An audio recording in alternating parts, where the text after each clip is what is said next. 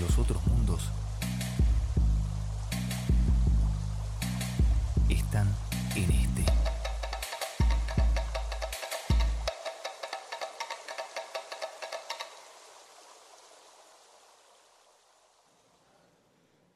Razones. Por el olor de la tierra desnuda, mojada por las lágrimas de los inocentes. Por la sangre de mi pueblo, que por esos valles, como río sinuoso, se escurrió. Por los cadáveres de los combatientes, cargados hombro a hombro por esas calles hasta nuestros cementerios. Por los pájaros que vuelan por toda Palestina enseñándolos lecciones de libertad.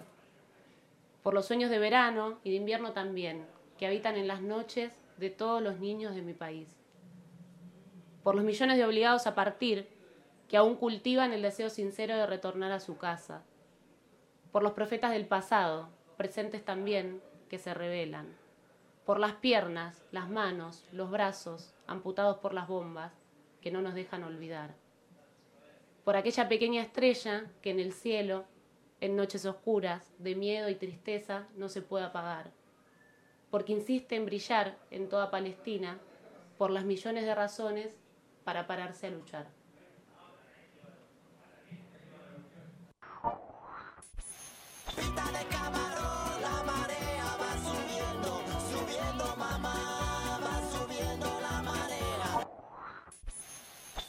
Llamémosle a nuestro anhelo la marea.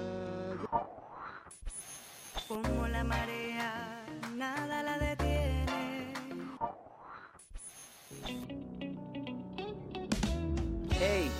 Ya empieza la marea. El magazine que te resume la semana surfeando la ola de la comunicación popular. Quédate en Radio Futura hasta las 19.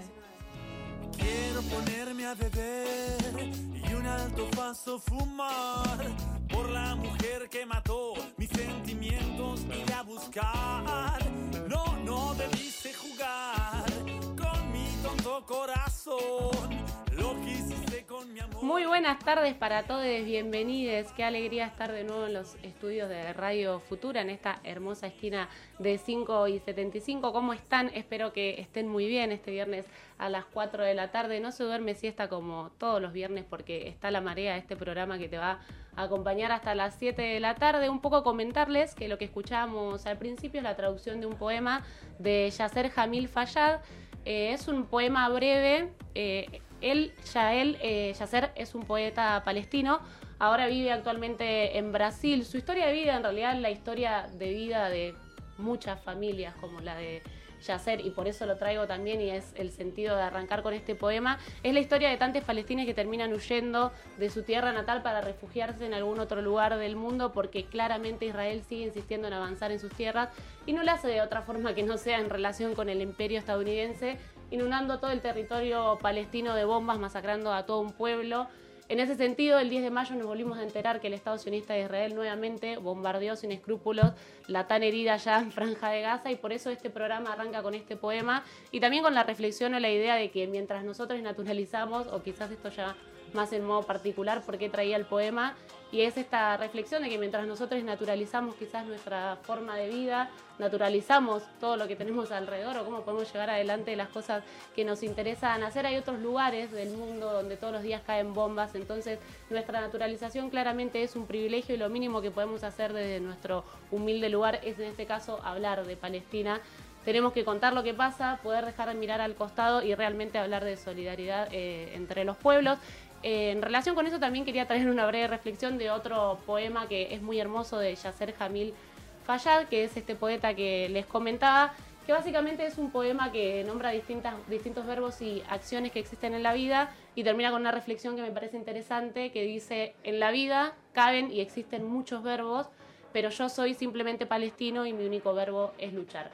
Eh, es por esta realidad diaria que gritamos desde la marea Viva Palestina Libre y que cesen los ataques y las muertes del pueblo que está defendiendo su soberanía. Por último, comentarles en relación a esto, vamos a tener una entrevista más tarde, así que quédense porque vamos a tratar de desandar un poco más qué es lo que sucede con la causa palestina. Quizás para no extender tanto esta presentación, mi nombre es Maya Kubrick, esto es La Marea y tengo el agrado de estar muy bien acompañada. En esta tarde de viernes, en los estudios de Radio Futura, tengo a dos bellezas frente a mí que han vuelto a venir Eh, una de ellas no venía hace mucho, la otra vino este año, pero voy a arrancar presentando a esta última que nombré, que la veo ya sonriendo. ¿Cómo estás, Agus? Hola May, hola a todo el equipo de La Marea y a los oyentes. Eh, muy bien, claramente muy bien de estar una vez más en el estudio de Radio Futura, así que nada, más que bien. Me alegra, estamos todos contentes y la veo a ella también sonriendo. Nunca hemos compartido un estudio de Radio Futura, hemos, Sol está desde antes que yo en La Marea, cuando me sumé hacíamos las cosas virtualmente y ahora nos encontramos acá a las vueltas de la vida. ¿Cómo anda Sol Castillo? Bien, bien, muy contenta eh, de, bueno, de compartir, de poder volver a los estudios de Radio Futura, que la verdad que son, eh, es un hermoso lugar. Eh, y bueno, hoy vamos a estar tratando varios temas eh, con todas las columnas que nos suele caracterizar. Eh, así que bueno, muy feliz de estar.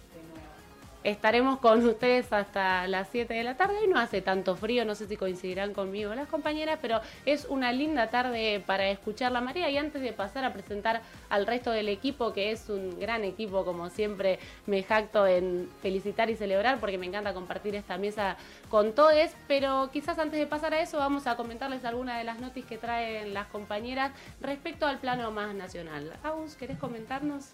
La suspensión de las clases presenciales fue aprobada por el Senado. El Senado avaló este jueves tres decretos de necesidad y urgencia emitidos por el Poder Ejecutivo con medidas generales de prevención para mitigar la propagación del coronavirus, entre ellas la suspensión de clases presenciales en el área, de en el área metropolitana de Buenos Aires. No obtuvo el apoyo de la oposición, todo el interbloque de Juntos por el Cambio votó en contra.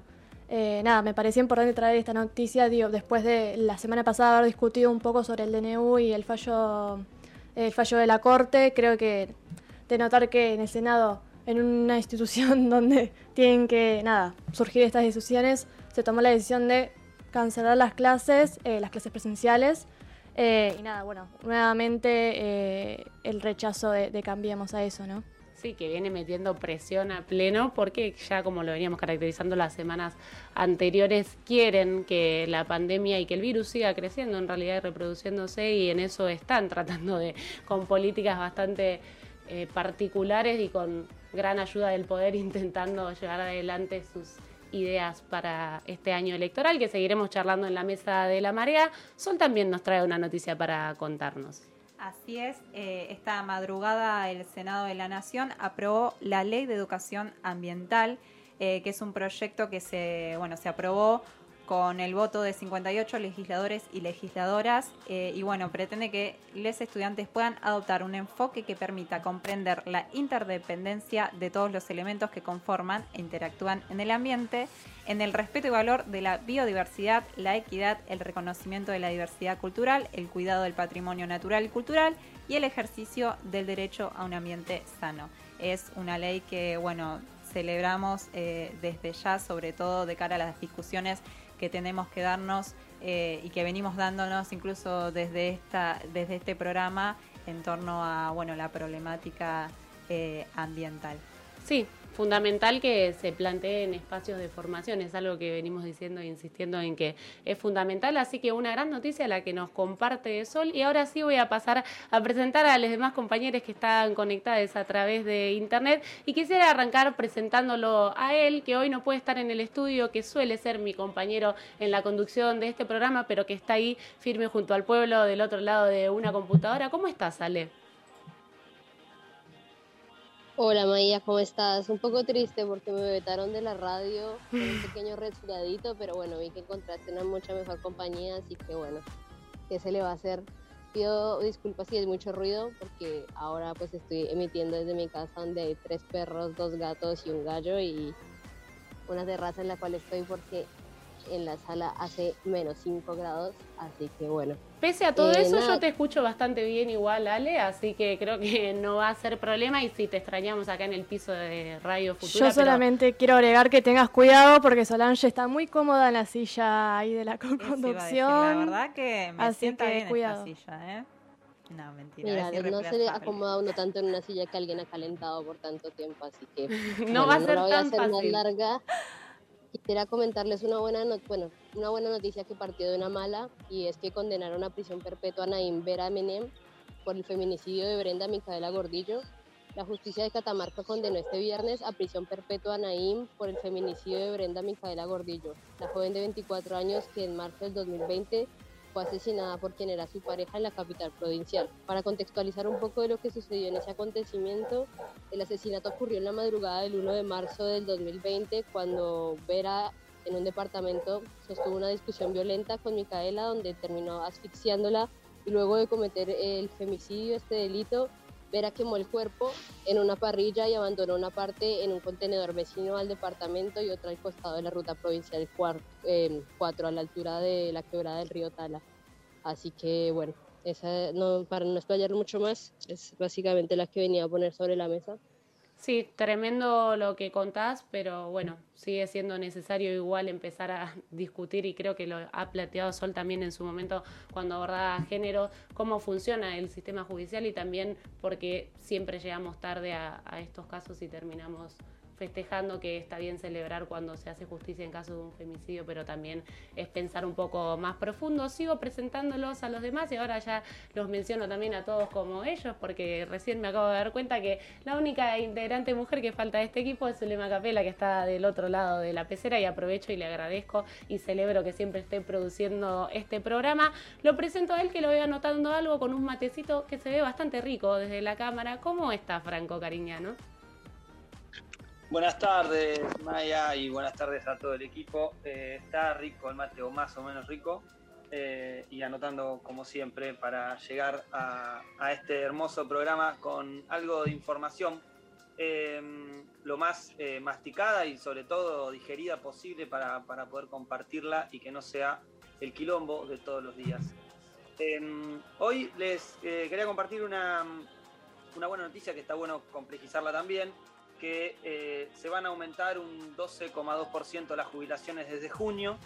Eh, ¿Por qué digo complejizarla? Porque eh, la mínima va a llegar a 23.064 pesos, digamos, súper por abajo de la línea de la pobreza, claramente.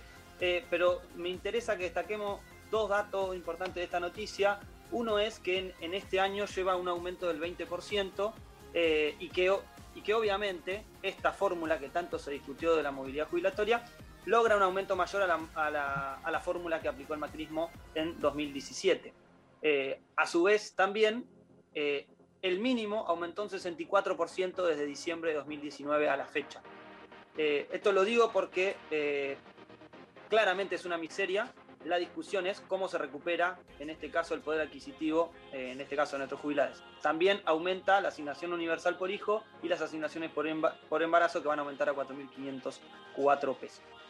Fundamental tener estas noticias en la mesa y sobre todo, además de, como decís vos, eh, Franco, cuestionar un poco, pensar cómo es ese mínimo, si realmente alcanza para algo, también plantearnos cómo llegamos hasta ese mínimo y creo que Franco hizo bien el breve resumen también de lo que fueron las políticas que sabemos que existieron los cuatro años de macrismo respecto a las jubilaciones y cómo llegó, llegaron las jubilaciones hasta un año en el que también nos agarró una crisis económica y una pandemia muy enorme, así que más que interesante y necesario estar comentando sobre estos aumentos. Ahora sí los presento a ellos que andan por ahí, si no me equivoco, ahí les veo. ¿Cómo andan? No sé quién quiere arrancar y el que quiere arrancar que arranque. Ellos son Mati Marchi y Juanma Palermo. ¿Cómo andás, querida? Estoy acá con la carita más deseada de la Facultad de Periodismo, listo para, para hacer el programa. Andamos contentos tomando un matecito y listo para encarar un nuevo programa de La Marea. Bueno, qué alegría, qué alegría que estén contentos, se les ve, aparte muy sonrientes. Y también me avisan por cucaracha que tienen una noticia, así que si querés arrancar vos, Mati, que sos quien te presentaste, después seguimos con Martín Gol. Sí, sí, arranco yo. Eh, tuvimos la noticia en estos días de que el feriado del 25 de mayo, ante la preocupación del aumento de casos eh, por el turismo, se decidió posponer para el próximo feriado del 16 de agosto. Eh, el gobierno decidió esto ante, como decía antes, la preocupación de que la movilidad de la gente que lleve en ese fin de semana el turismo produzca un aumento de casos en una segunda ola que estamos atravesando que parece que cada vez aumenta más. Sí, la verdad seguimos en ese piso de más de 20.000 casos por día, que es bastante, así que me parece prudente que empecemos a pensar la forma en que se respeten eh, en cierta medida eso, las medidas de cuidado, valga la redundancia, porque es muy importante y claramente si seguimos aumentando 20.000 casos por día en un momento todo va a colapsar, creo que eso somos conscientes todos, así que más que necesaria también la noticia que traes Mati. Y el último que queda entonces por presentarse de esta mesa es Juan Martín Palermo. ¿Cómo anda Juanma? Hola May, un saludo muy grande a vos y a toda la gente que está del otro lado, a las pibas en el piso, a la gente de este querido Zoom que nos está encontrando todos los viernes. La noticia que te traigo tiene que ver con que se conoció la inflación del mes de abril, eh, que fue un poco más baja que la que se había conocido en marzo, pero aún así sigue estando muy alta. Esta vez fue del 4,1% y además acumula esto también quiero hacer énfasis, acumula en lo que va del año 17,6%, que esto indica que va a ser prácticamente imposible, por no decir un milagro, que se, que se cumpla con la inflación que había estimado el ministro de Economía, Martín Guzmán, Guzmán que había sido para todo el año del 29%. Esto es muy difícil. Ya tenemos en el mes de, hasta el mes de abril 17%, un poco más, eh, así que va a ser muy difícil, así que veremos cómo, cómo se encara desde el gobierno esta, este lado para tratar de desacelerar lo más rápido posible la inflación. Sí, algo que seguro abordaremos en otros espacios o bloques de política nacional, porque siempre también traemos algunos análisis de lo que sucede en economía. Les agradezco a todos por haber traído tantas noticias. Quizás para agregar algunos datos que siempre están buenos recordar en lo que es la campaña de vacunación más grande de nuestra historia. Ya llevamos eh, 9.700.000 dosis aplicadas, es un montón, y casi 8 millones de personas vacunadas con la primera dosis y 1.750.000 personas con las dos dosis. Realmente es un montón. Estamos en mayo de este año. Argentina se posicionó bien concretamente desde el principio. Lo hemos charlado acá respecto a la vacuna y a la apuesta también a la salud y a la vacuna. Así que por eso estamos como estamos ahora y es más que necesario que lo sepamos y que obviamente sigamos respetando todo cuanto podamos de las medidas de cuidado que este momento histórico respectan. Dicho todo esto, vamos a ir a escuchar una breve canción y ya seguimos con más La Marea. Quédense ahí.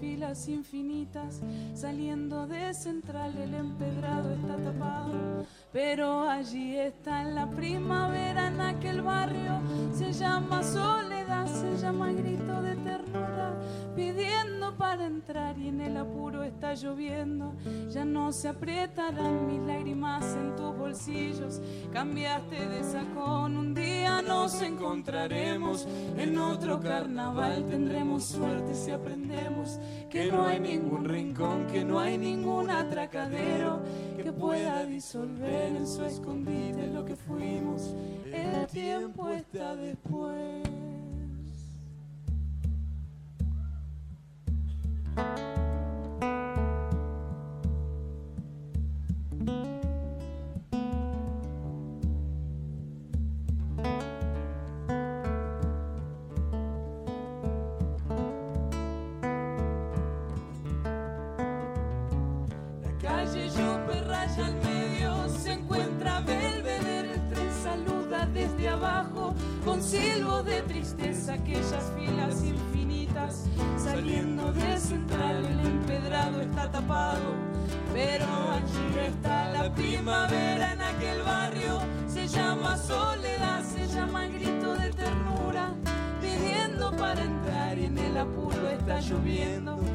no se apretarán mis lágrimas en tus bolsillos.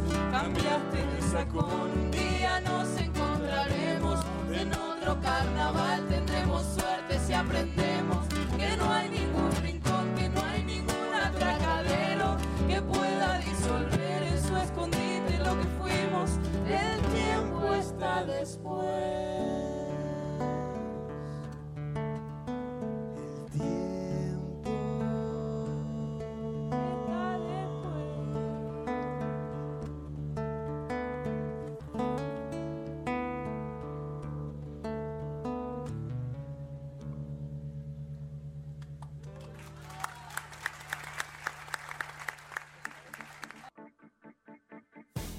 escuchando La Marea, el magazine de los viernes. Con la data que tenés que tener para cerrar la semana.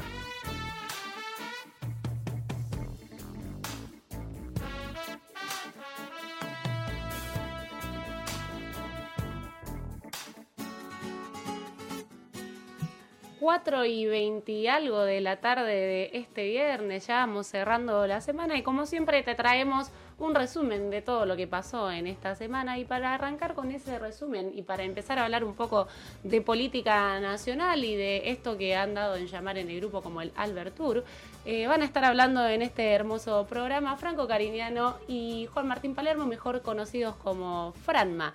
¿Qué nos quieren contar, compañeros? Así es, traemos el Albert Tour, como, como bien se mencionó ahí en el grupo. Eh, bueno, se trata de la gira que llevó adelante, que está llevando adelante porque todavía no se termina, recién mañana van a estar, van a estar de vuelta acá en Argentina. Eh, un poco el objetivo de esta gira fue conseguir apoyo político de las diferentes, eh, los, los- diferentes líderes europeos para la renegociación con el Fondo Monetario Internacional. Cuestión que ahora, bueno, vamos a empezar a desandar de a poco, pero que para arrancar me gustaría decir que tuvo buenos resultados. Ahora le- les voy a ir contando, pero que me parece que se consiguió el apoyo necesario e incluso me parece que Alberto vuelve con eh, mejores noticias de la que esperaba cuando se fue. La gira empezó por, por Portugal, que Alberto Fernández se encontró con el primer ministro de ese mismo país, que es Antonio Costa, que eh, declaró que va a apoyar a la Argentina en la negociación con el Fondo Monetario Internacional. Realizaron una declaración conjunta en el que, bueno, también hablaron de, proyectos conjuntos a futuro, o sea que pueden haber eh, inversiones por parte del, país europeo en, Portugal y, y viceversa, veremos cómo, cómo avanza esto.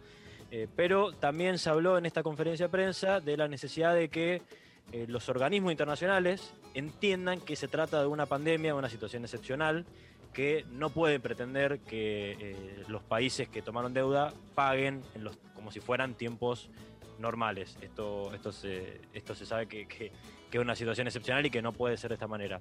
La gira del presidente siguió en España cuando se encontró con, con su par, con, con Pedro Sánchez, que también recibió eh, Alberto recibió el apoyo por parte de, este presidente para las, negociaciones con el Fondo Monetario Internacional.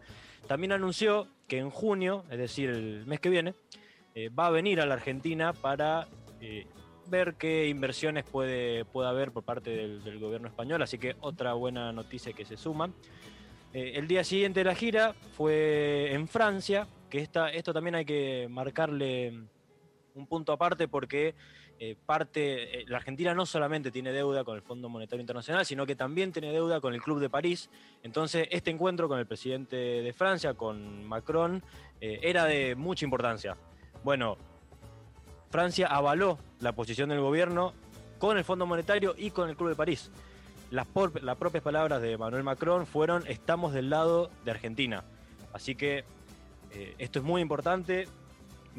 Acá me quiero hacer mención, me, voy a, adelantar un poco en el tiempo a algo que, sucedió hoy, que conocimos esta mañana, eh, que fue que hubo novedades, o aparentemente habría novedades con respecto al Club de París, eh, porque Argentina tenía que pagar el 31 de mayo, es decir, en poco más de, de 15 días, eh, tenía un, un vencimiento de deuda. Argentina tenía que pagar 2.400 millones de dólares o de euros al Club de París. Bueno, según cuentan algunos medios internacionales, que esto, aparentemente el Club de París es muy hermético en este sentido, no, eh, no, deja, no deja ver cómo están las negociaciones, pero algunas altas fuentes de, este organismo internacional y del gobierno argentino han dicho que eh, el Club de París le concedería a la Argentina una prórroga para el pago de esta deuda. Esto no está confirmado, pero sería una gran noticia y bueno, por eso decía también que Alberto Fernández vuelve al país con mejores noticias de las que esperaba porque esto no, no era algo que, que, estaba en los planes o era algo que se podía negociar, pero veremos en la confirmación. Obviamente esta prórroga sería con unas condiciones que no se saben todavía, no se sabe cuáles, cuáles serían, pero en principio, y lo pongo en potencial, se concedería la, prórroga de, esta deuda con el Club de París. Por eso la importancia con eh, la, reunión del presidente con Emmanuel Macron y, los saldos positivos de esta reunión. La gira siguió, y esto era muy importante también, porque marcaba un apoyo político simbólico que lo viene teniendo el gobierno, pero que estaba que era importante que se renueve que, y que vuelva a hablarse sobre esta cuestión es que eh, Alberto Fernández el jueves visitó al Papa, al Papa Francisco en el Vaticano, se reunieron durante 35 minutos y de parte de los eh, de las dos partes, digamos, eh, se concluyó que fue una reunión muy positiva, algunos la calificaban como excelente, que el, el Papa iba a acompañar al gobierno, a, a, a hacer pedidos a los organismos internacionales para que se prorrogue la deuda, para que se refinancie, para que no sea el pueblo argentino el que tenga que, eh, que, pagar esta deuda a costa de ajuste y más ajuste, como, como siempre es lo que, lo que pide el Fondo Monetario Internacional. También eh, Alberto Fernández se encontró con el secretario de Estado del Vaticano, que es eh, un, una persona de mucho poder en el Vaticano que también puede incidir en las negociaciones, así que también se la calificó como, como, como muy buena. Y además también aclarar que el gesto político del Papa de recibirlo en un día que era, se lo calificaba como un super feriado en el Vaticano. El jueves estuvo cerrado el Vaticano, nadie podía ir porque eh, además del Día de la Virgen de Fátima, eh, era el Día de la Ascensión. O sea, un doble feriado por así decirlo, entonces según decían fuentes del Vaticano, que el Papa lo haya recibido Alberto Fernández en este doble feriado, este día muy simbólico para la Iglesia Católica, es un gesto muy importante que es para, para remarcar. Sí, para agregar eh, algo por... cortito respecto sí. al Papa Francisco, creo que lo habíamos charlado muy por encima acá, pero nada, creo que viene desde hace tiempo emitiendo como un mensaje muy en relación a esta charla con Alberto. Digo, hace poco dirigió una, car una carta, creo que era así, una carta al grupo del Banco Mundial y también al Fondo Monetario Internacional en la que reclamaba el espíritu este de la solidaridad entre los pueblos y que básicamente exigía que haya una reducción significativa de lo que son las deudas externas de todos los pueblos de, del mundo, o eso habíamos visto que había dicho Francisco, así que nada, para agregar ese datito también en relación a que se juntó con Alberto en estos días.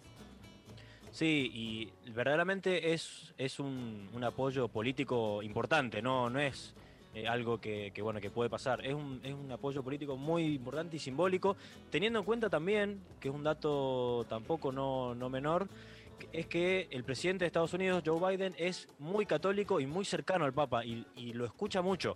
Entonces, puede, puede haber influencia ahí desde el, eh, desde el Papa para con, por lo menos, el Fondo Monetario Internacional. No sé, Franco, si querías mencionar algo. Sí, para, para agregar a, digamos, la gran información que, traía Juanma sobre el tour del Capitán Beto, que la verdad, como han visto, ha sido eh, por todos lados y con todas las personalidades. Quiero agregar también que obviamente de la comitiva presidencial también participó el canciller Felipe Solá, el ministro de Justicia eh, Martín Guzmán, eh, Guillermo Olivieri, que es secretario de culto, que también participó en gran parte de, los, de las reuniones en el, en el Vaticano. Además, sí quería destacar esto, que como bien decía Juanma, de la particularidad del encuentro en el Vaticano, eh, lo que hizo eh, Francisco es además llevar a Cristalina Georgieva en el mismo momento, eso no es una casualidad, digamos, al Vaticano, a un, a un seminario, ¿sí? que es un seminario por la nueva arquitectura financiera internacional, en la que discutían obviamente estos esquemas de los organismos multilaterales que saquean a los estados, a los, y los pueblos después no tienen forma de pagar y obviamente los niveles de pobreza se recrudecen como eh, existe en el caso de la Argentina, por ejemplo. Eh, en ese seminario participó el ministro Martín Guzmán, eso fue hoy a la mañana, y también participó eh, Cristalina Georgieva y parte del equipo del Fondo Monetario Internacional. Eh, a su vez, eh, otro encuentro que hubo con organismos multilaterales fue con gente del Banco Mundial. Eh, digo, ahí también hay una beta, una línea que se plantea como información de el Banco Mundial planteando la posibilidad de un financiamiento de 2 mil millones de dólares. Eh, esto es, digo, para, en realidad para que entendamos un poco en el marco de esta gira, de cómo se da esto que decía Juanma, hay un vencimiento de no solo con el Club de París, sino además eh, de pago con el fondo, que esto es el gran planteo, ¿no? El- el- y ahí la propuesta que se hace o el esquema que sale a, a- caminar el gobierno y sobre todo eh, conducido por el eh, ministro de Economía es usar los derechos especiales de giro. ¿Esto que es? 4.500 millones de dólares. Nada más y nada menos que eso. Eso es un fondo que el, justamente y redundantemente el Fondo Monetario Internacional eh, tendría que entregar.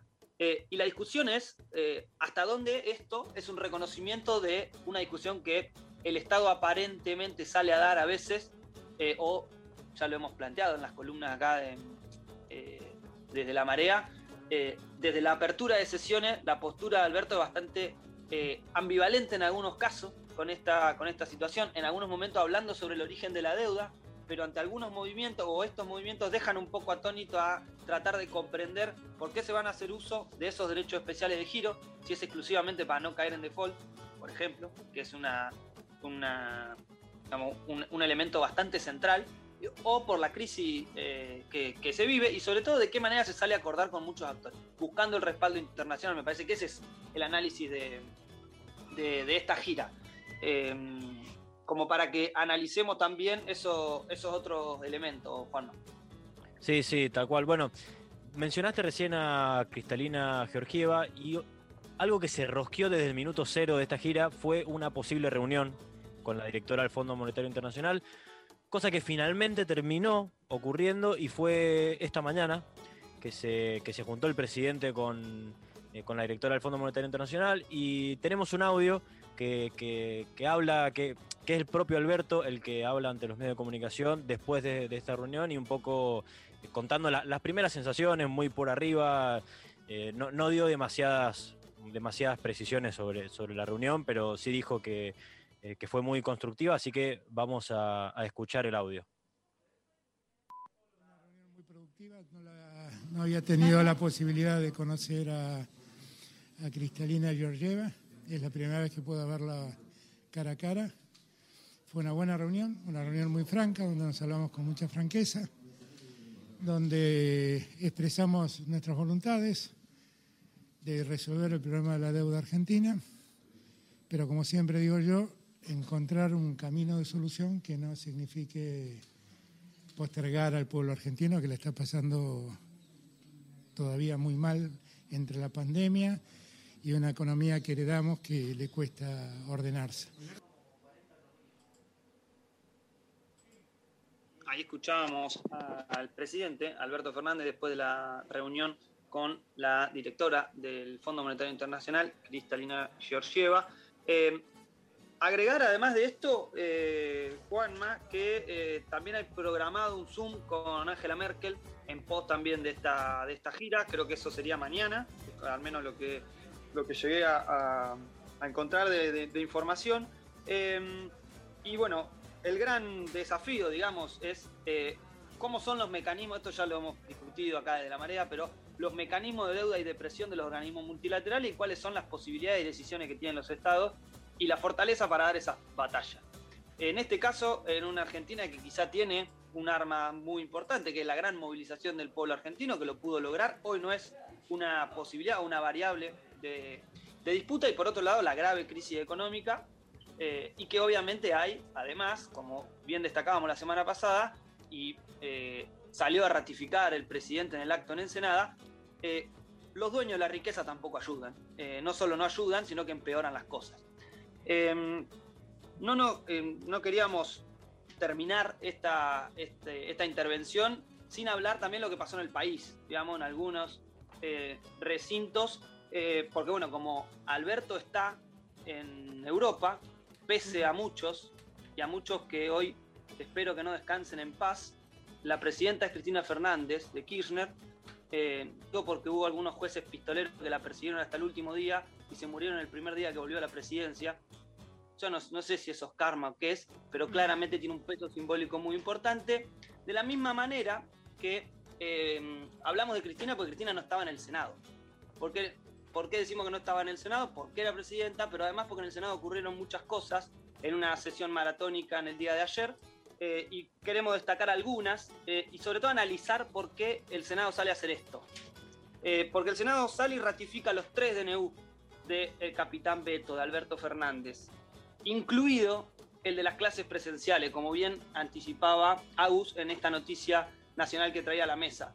¿Por qué es importantísimo? Porque lo que plantea el Senado es la disputa contra la Corte. Esto es un mensaje directo a la Corte, eh, en el cual se plantea esta es la gobernabilidad o este es el poder democrático que se eh, que hace de contrabalanza a la Corte Suprema, o por lo menos alguna de las definiciones que salió a hacer la Corte Suprema de, Justicia. Además, lo otro, que, lo otro que sucede es que se rechaza, se rechaza la. em, se rechaza el planteo de la Corte Suprema de Justicia con respecto a eh, este reclamo que se le hacía al, Senado de sancionar una ley para regular la pandemia en un lapso de 15 días. ¿sí? Eh, obviamente esto con, con discusiones con Juntos por el Cambio sobre la anticonstitucionalidad y el planteo de eh, alterar el orden democrático, digamos, porque se desconoce el poder de la Corte Suprema de Justicia. Además, otro elemento que también surge de, esta sesión del Senado es una declaración para solicitar que estos 4.300 millones que decimos de los derechos especiales de giro del Fondo Monetario Internacional sean para financiar la pandemia y no la deuda, y no el pago de los vencimientos con el Club de París y el Fondo Monetario Internacional. Esto lo presenta eh, Parrilli, sí, el senador Parrilli, eh, digamos, de- del riñón del kirchnerismo duro, como le gusta poner a los grandes medios de comunicación, que obviamente se agarraron de esto para avanzar en esa beta interna del Frente de Todos, con el objetivo de destruir esa gran unidad en pos de que obviamente ganen las elecciones sus candidatos. Eh, en ese caso, Parrilli hace una afirmación muy importante que es el Fondo Monetario Internacional tiene que cambiar. Y tiene que cambiar no solamente su metodología, sino además su forma de reclamo a los pueblos que ahogó con las deudas. Ese es el, planteo. Ahora lo que se sale a plantear es que desde el kirchnerismo duro se salió a marcarle la cancha a Martín Guzmán, eh, incluso tirando un poquito más de leña al fuego después de la discusión que, toma- que hablábamos el programa anterior sobre eh, la discusión del ministro Guzmán con Basualdo y este eh, planteo de discusión de las tarifas que tiene mucho más por detrás. Sí, Juanma. Sí, eh, esa, esa plata que vos decís, esto que, tiene media sanción en el Senado, para eh, que- qué se va a hacer con ese dinero que va a venir del fondo. Eh, bueno, en principio, políticas sanitarias, eh, fondos para la educación, para la vivienda, para, para la generación del trabajo, para políticas sanitarias. Es importante que, que- que se haya aprobado, por lo menos en el Senado hasta ahora, esta, este, este proyecto de ley, porque eh, esa plata va a venir muy bien para enfrentar la, tremenda crisis que estamos viviendo y, no que ese dinero vaya a, pagar la deuda como, como vos muy bien decías. Otro de los puntos que también se trajo a esta mesa, eh, creo que lo, lo trajo Sol en las noticias nacionales, eh, fue la sanción de una ley de educación ambiental integral. Esto, además de, de- digo, algunos pueden plantear, bueno, esto es la sanción de una ley. La discusión es que cuando uno arma un marco normativo, en este caso es el Senado, tiene que legislar. Entonces, en todo caso, lo que tiene que hacer es esto. Estas son las tareas, digamos, la construcción de leyes. Y la construcción de leyes que planteen discusión a largo plazo, sobre todo cuando, como bien sostuvimos también de la marea, nos están prendiendo fuego la patria. eh, y esto es un mecanismo de plantear esa discusión como que eso también es parte de- del saqueo y del terreno de rodillas.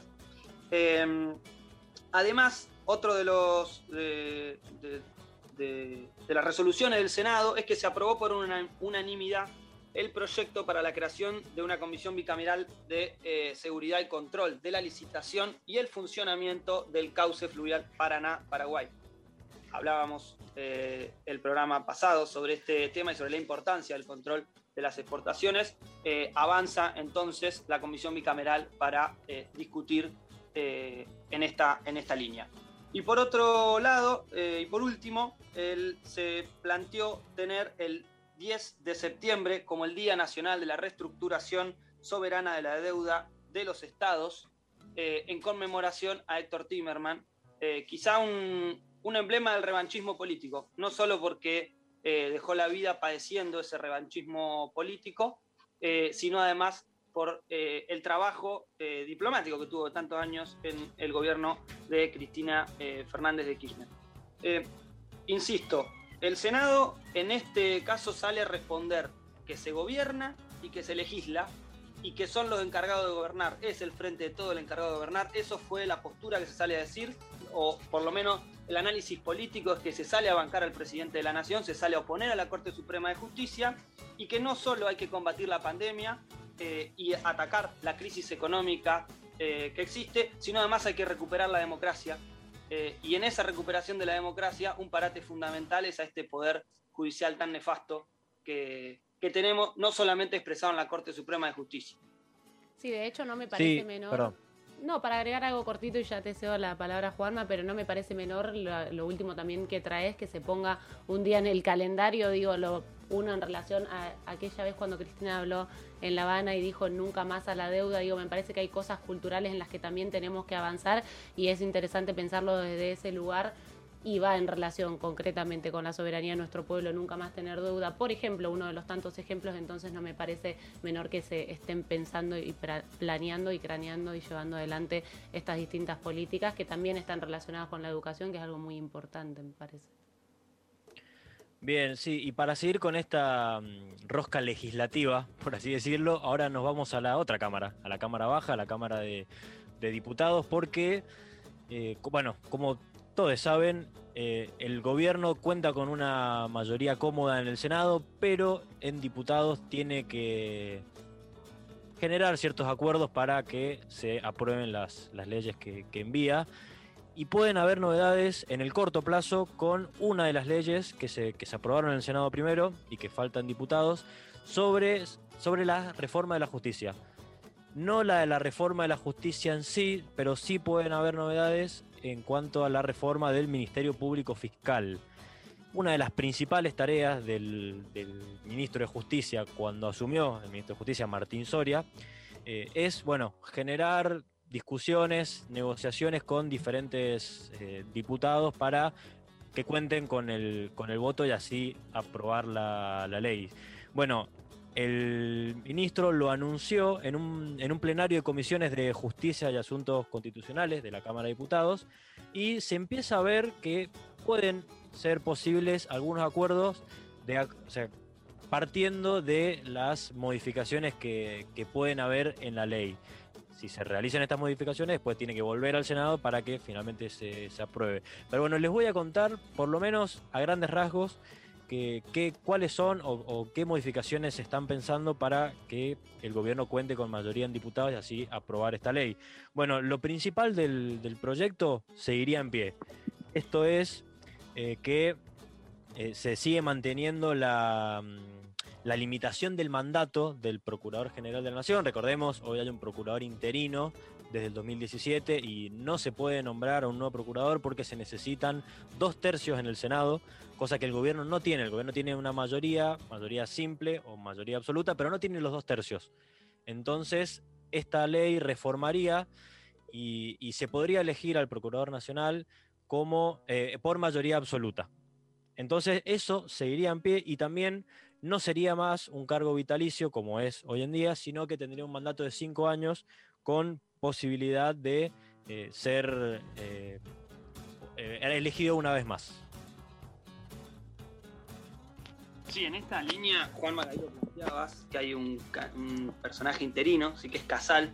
Recordemos que hay un personaje interino, porque el macrismo se encargó de perseguir hasta las hijas de Alejandra Gil Carbó, y Clarín se encargó de poner los teléfonos de las pibas para que la amenace públicamente cualquier eh, expresión de odio que existe en la cloaca de Twitter y en cualquier otro espacio. a ese punto llegamos. Por eso cuando decimos que la tarea no solamente es combatir la pandemia, recuperarnos de la crisis económica. Eh, hace muy poco, bueno, ayer hubo un debate con, de Victoria Tolosa Paz con Abeluto y en un momento ella, la, la concejal de La Plata, le interpela planteándole esto. Ustedes destrozaron 240 mil puestos de trabajo. O sea, ¿con qué tupé vienen a hablar de en qué situación está la economía hoy? O sea, el macrismo tendría que cerrar la boca al hablar de vacuna y de situación económica. O sea, no pueden opinar de corrupción mucho menos, lo que pueden opinar es cómo hacerla. Eh, pero no, no, la verdad que, que me parece que eso hay que dejarlo en claro también cada vez que aparece uno de estos personajes. Por eso decimos, esto es un camino para recuperar la democracia, porque acá se persiguió a la Procuradora General de la Nación al punto de hacerla renunciar. Ese fue el gran caminito. Ese fue el caminito que construyó el macrismo, porque no tenía tampoco las dos terceras partes de, eh, del, de, como dice Juanma, eh, de los votos en el Senado para poder avanzar en este, en este punto. Eh, así que obviamente ese es otro objetivo fundamental eh, en, la, en la Argentina y en este caso desde el Senado, que es donde se tiene que hacer. Se tiene que legislar y obviamente aportar para recuperar esta democracia que estuvo vapuleada por el macrismo. Bueno, y para ir cerrando, me, gustaría, bueno, ¿cuál- ¿cuáles son las novedades, además de, de estas, de estas modificaciones que se pueden implementar en el proyecto? A ver, al gobierno le faltan por lo menos ocho votos para lograr eh, así conseguir en diputados eh, la, la aprobación de este proyecto. Y una, algo que sucedió esta semana es que eh, Martín Soria se reunió con José Luis, se reunió con José Luis Ramón, eh, que es un diputado nacional por Mendoza, que es el líder de eh, un grupo de diputados que se llama Unión Federal para el Desarrollo, que es eh, uno, de los, uno de los diputados o un grupo de diputados que generalmente acompaña al gobierno en, en los proyectos de, que presenta, entonces cuenta con estos números. Luego de esta reunión, si, si- si se plantea lo que la negociación, que veremos bien cuál es, bueno, en principio lo que pidió José Luis, José Luis Ramón es eh, incorporar al proyecto una, la creación de una procuraduría especializada en defensa de los consumidores y usuarios en el ámbito del Ministerio Público Fiscal. Uno supone que, que- esto, esta concesión se le va a dar con tal de que eh, el gobierno cuente con estos seis votos. Habría que ver si finalmente se da, porque uno de, estos seis diputados que les pueden dar eh, una comodidad al gobierno para aprobar la ley, el rionegrino Luis Di, Di que parece que tiene la peor con Martín Soria, eh, y dijo que no iba a acompañar ningún proyecto que, que presente el nuevo ministro, entonces veremos si, si son cinco los diputados que acompañan eh, al gobierno y si este, este diputado rionegrino se suma o no, pero ya estaría mucho menor, o sea, que faltarían dos o tres votos que se pueden conseguir por otro lado, veremos cómo, cómo se avanza. El gobierno empieza a ver con optimismo esta, esta situación. Eh, decime, Franco, si, si querés decir algo, porque te veo que estás eh, con el micrófono activado, así que, eh, bueno, le, mando, no, no hay problema. Eh, algo que, para cerrar, que, que quiero aclarar es que, ¿por qué le interesa al gobierno esta ley mucho más que la reforma judicial, por lo menos por ahora? Es porque, bueno, un poco para mencionar muy, muy por arriba, la reforma judicial lo que hacía era crear más juzgados, así se descentralizaba el poder en los jueces de Comodoro Pi principalmente. Se sabe, los jueces de Comodoro Pi tienen un gran poder que está muy concentrado en unos pocos jueces. Bueno, la reforma judicial lo que venía a hacer es a descentralizar este poder, a crear más juzgados, así eh, estaba un poco más eh, distribuida la cuestión.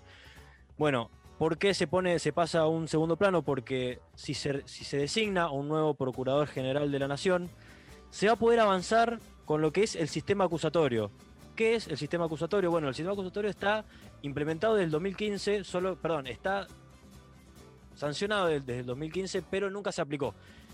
Con Rafecas, que es el hombre que, que por ahora tiene en carpeta el gobierno, en el caso de que elija a un procurador general, eh, se avanzaría con este sistema acusatorio que eh, por lo menos lo que haría es desplazar el poder desde eh, los juzgados que, que están hoy hacia diferentes fiscalías. No sería igual a la reforma judicial, pero ya de por sí eh, descentralizaría un poco, aunque sea el poder de los jueces eh, federales, además de, de- de otros procedimientos, por ejemplo, que, eh, que- que estarían a la vista de todo el mundo y que tendrían mayores garantía, garantías y además serían más ágiles para que se realicen de manera más, más rápida los, los juicios. Así que sí, Franco, no sé si querés decir algo y cerramos. Sí, que obviamente toda esta información y mucho más vamos a seguir profundizando, discutiendo desde de, por lo menos de estas columnas de la marea, porque claramente lo vemos no solamente como una rosca legislativa, más allá de los títulos que, que le pongamos, eh, sino obviamente como parte de, eh, cómo el Frente de Todos sale a legislar y en este caso cómo sale, además de recuperar la crisis económica, salir a recuperar la democracia, como, como bien decíamos. Y en ese punto quiero dar, decir dos cositas muy cortitas antes que vea a Zuleika hacerme el circulito. Es eh, una que este martes que pasó, no sé qué fecha fue, pero eh, se cumplieron 18 meses de eh, que el expediente de acceso a la información pública por el tema de la deuda externa está en la Corte Suprema de Justicia. 18 meses, un año y medio lleva la Corte sin expedirse. Para las clases virtuales claramente tuvo un desarrollo express, digo, para que sigamos eh, caracterizando esta, esta situación. Y por último, leerles una nota que les recomiendo que vayan a leer, que es de, eh, de Eduardo Aliberti en página 12, se llama Dilemas del Frente de Todos y de su gobierno, y es el cierre de esa nota, eh, no sé cómo se llama esto, no es un spoiler porque leer el final de una nota no sé cómo se dice, eh, pero en este caso es lo que dice Aliberti es hay que hacer un estudio sociológico y psicológico sobre la gente que vive como la clase media, media baja, se indigna como rico, escribe como politólogo, responde como apolítico, cobra como empleado, discute como dueño, postea como budista y contesta como violencia Rivas. Hay que gobernar eso, ¿eh? Dice, eh, esto claramente es la complejidad en la que nos encontramos y sobre todo lo que, la que nos encontramos quienes hacemos comunicación y quienes hacemos comunicación popular y nos indignamos ante las cosas que nos dicen. En algún momento vamos a tener que encontrar la forma de destrabar eh, gran parte de la cadena de desinformación que tiran los grandes medios y este es nuestro aporte desde la manera. Buenísimo, la verdad completísima toda la columna, toda la intervención que hicieron los compañeros. Vamos a ir a escuchar una canción, no se vayan de ahí, quedan dos horas de marea y mucho, mucho más en este programa, así que quédense.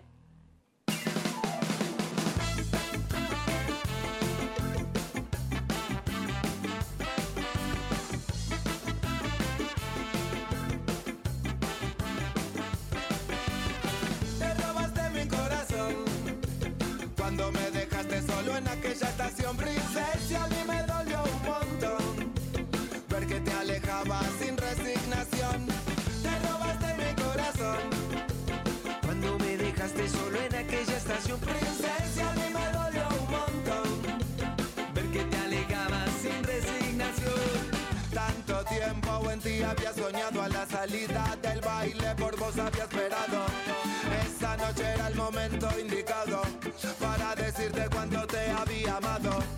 Pero vos no querías escuchar, solo querías divertirte y bailar. Querías presumir, querías alardear,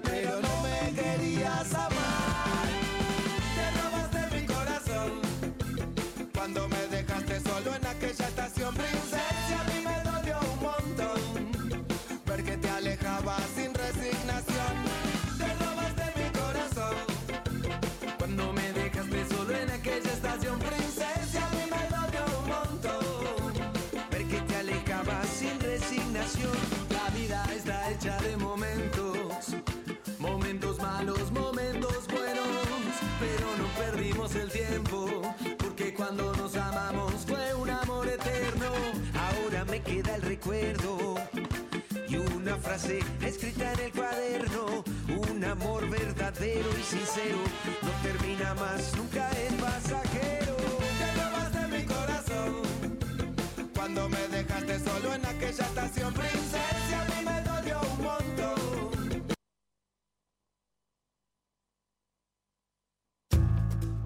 Desde los estudios Eduardo Candreva, desde la esquina de 5 y 75 de la ciudad de La Plata, difunde sus programas Radio Futura en el 90.5.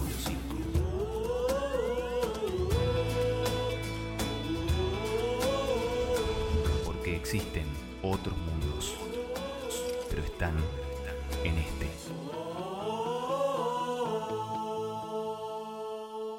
Cooperativa de Trabajo Roots. Desde hace seis años, prepara con mucho amor pizzas y empanadas horneadas y para hornear, variedades especiales, vegetarianas, veganas y la opción de masa de harina integral. También cerveza artesanal de elaboración propia. Cooperativa Roots, de martes a domingo, de 18 a 23 horas. Comunicate al 423-5656 o por redes sociales. Te llevamos tu pedido a domicilio o lo retirás en nuestro espacio de Diagonal 73, esquina 10 y 57. Todos los medios de pago. Roots, trabajo cooperativo y autogestionado. Cuidarte es cuidarnos. Por eso, en el Banco Nación te pedimos que uses los canales digitales BNA Más y Home Banking. Si sos cliente o comerciante, aprovecha la aplicación BNA Más y opera con todas las facilidades y ventajas que te ofrece. Si todavía no sos cliente ni comercio adherido, este es el momento de sumarte a través de www.bna.com.ar de forma rápida y sencilla. Porque en el Banco Nación, cada argentino y cada argentina cuentan. Argentina Unida.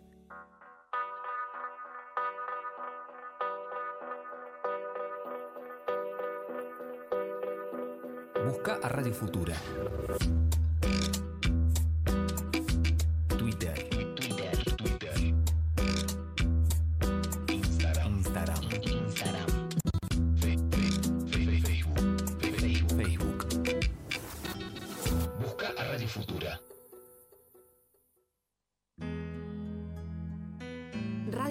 Presenta Tras las huellas de Haroldo Conti. Tras las huellas de Haroldo Conti.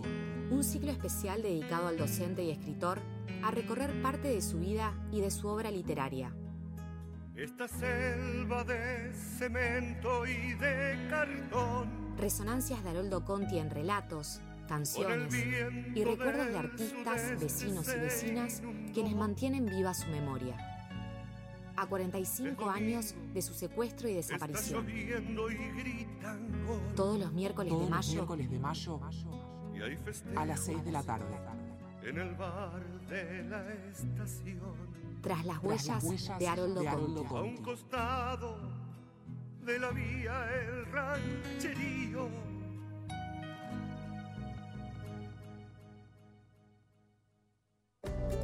Estamos vacunando contra el COVID-19. Desde el Estado Nacional garantizamos el acceso gratuito a las vacunas, principalmente para la población de riesgo y para quienes cumplen funciones definidas como estratégicas. Informate más en argentina.gov.ar barra vacuna COVID. Reconstrucción Argentina. Argentina Presidencia. De lunes a viernes a las 19. De lunes a viernes a las 19. A las 19 horas. Una amiga imaginaria. Momento creativo para la vida cotidiana. Cotidiana, cotidiana, cotidiana. Cotidiana. Una amiga imaginaria.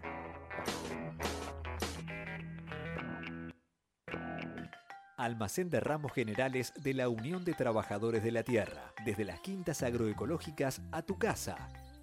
Podés pedir envío a domicilio al 221-306-2818 o acercarte a nuestro local de La Plata en calle 1 número 612 de lunes a sábados de 9 a 19 horas. Te ofrecemos frutas y verduras agroecológicas, productos lácteos y de almacén, alimentos sanos y a precios justos. 221-306-2818. Almacén de la Unión de Trabajadores de la Tierra. Somos el campo que alimenta.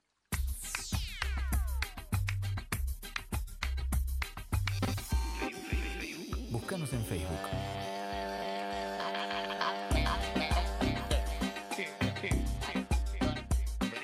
Seguinos.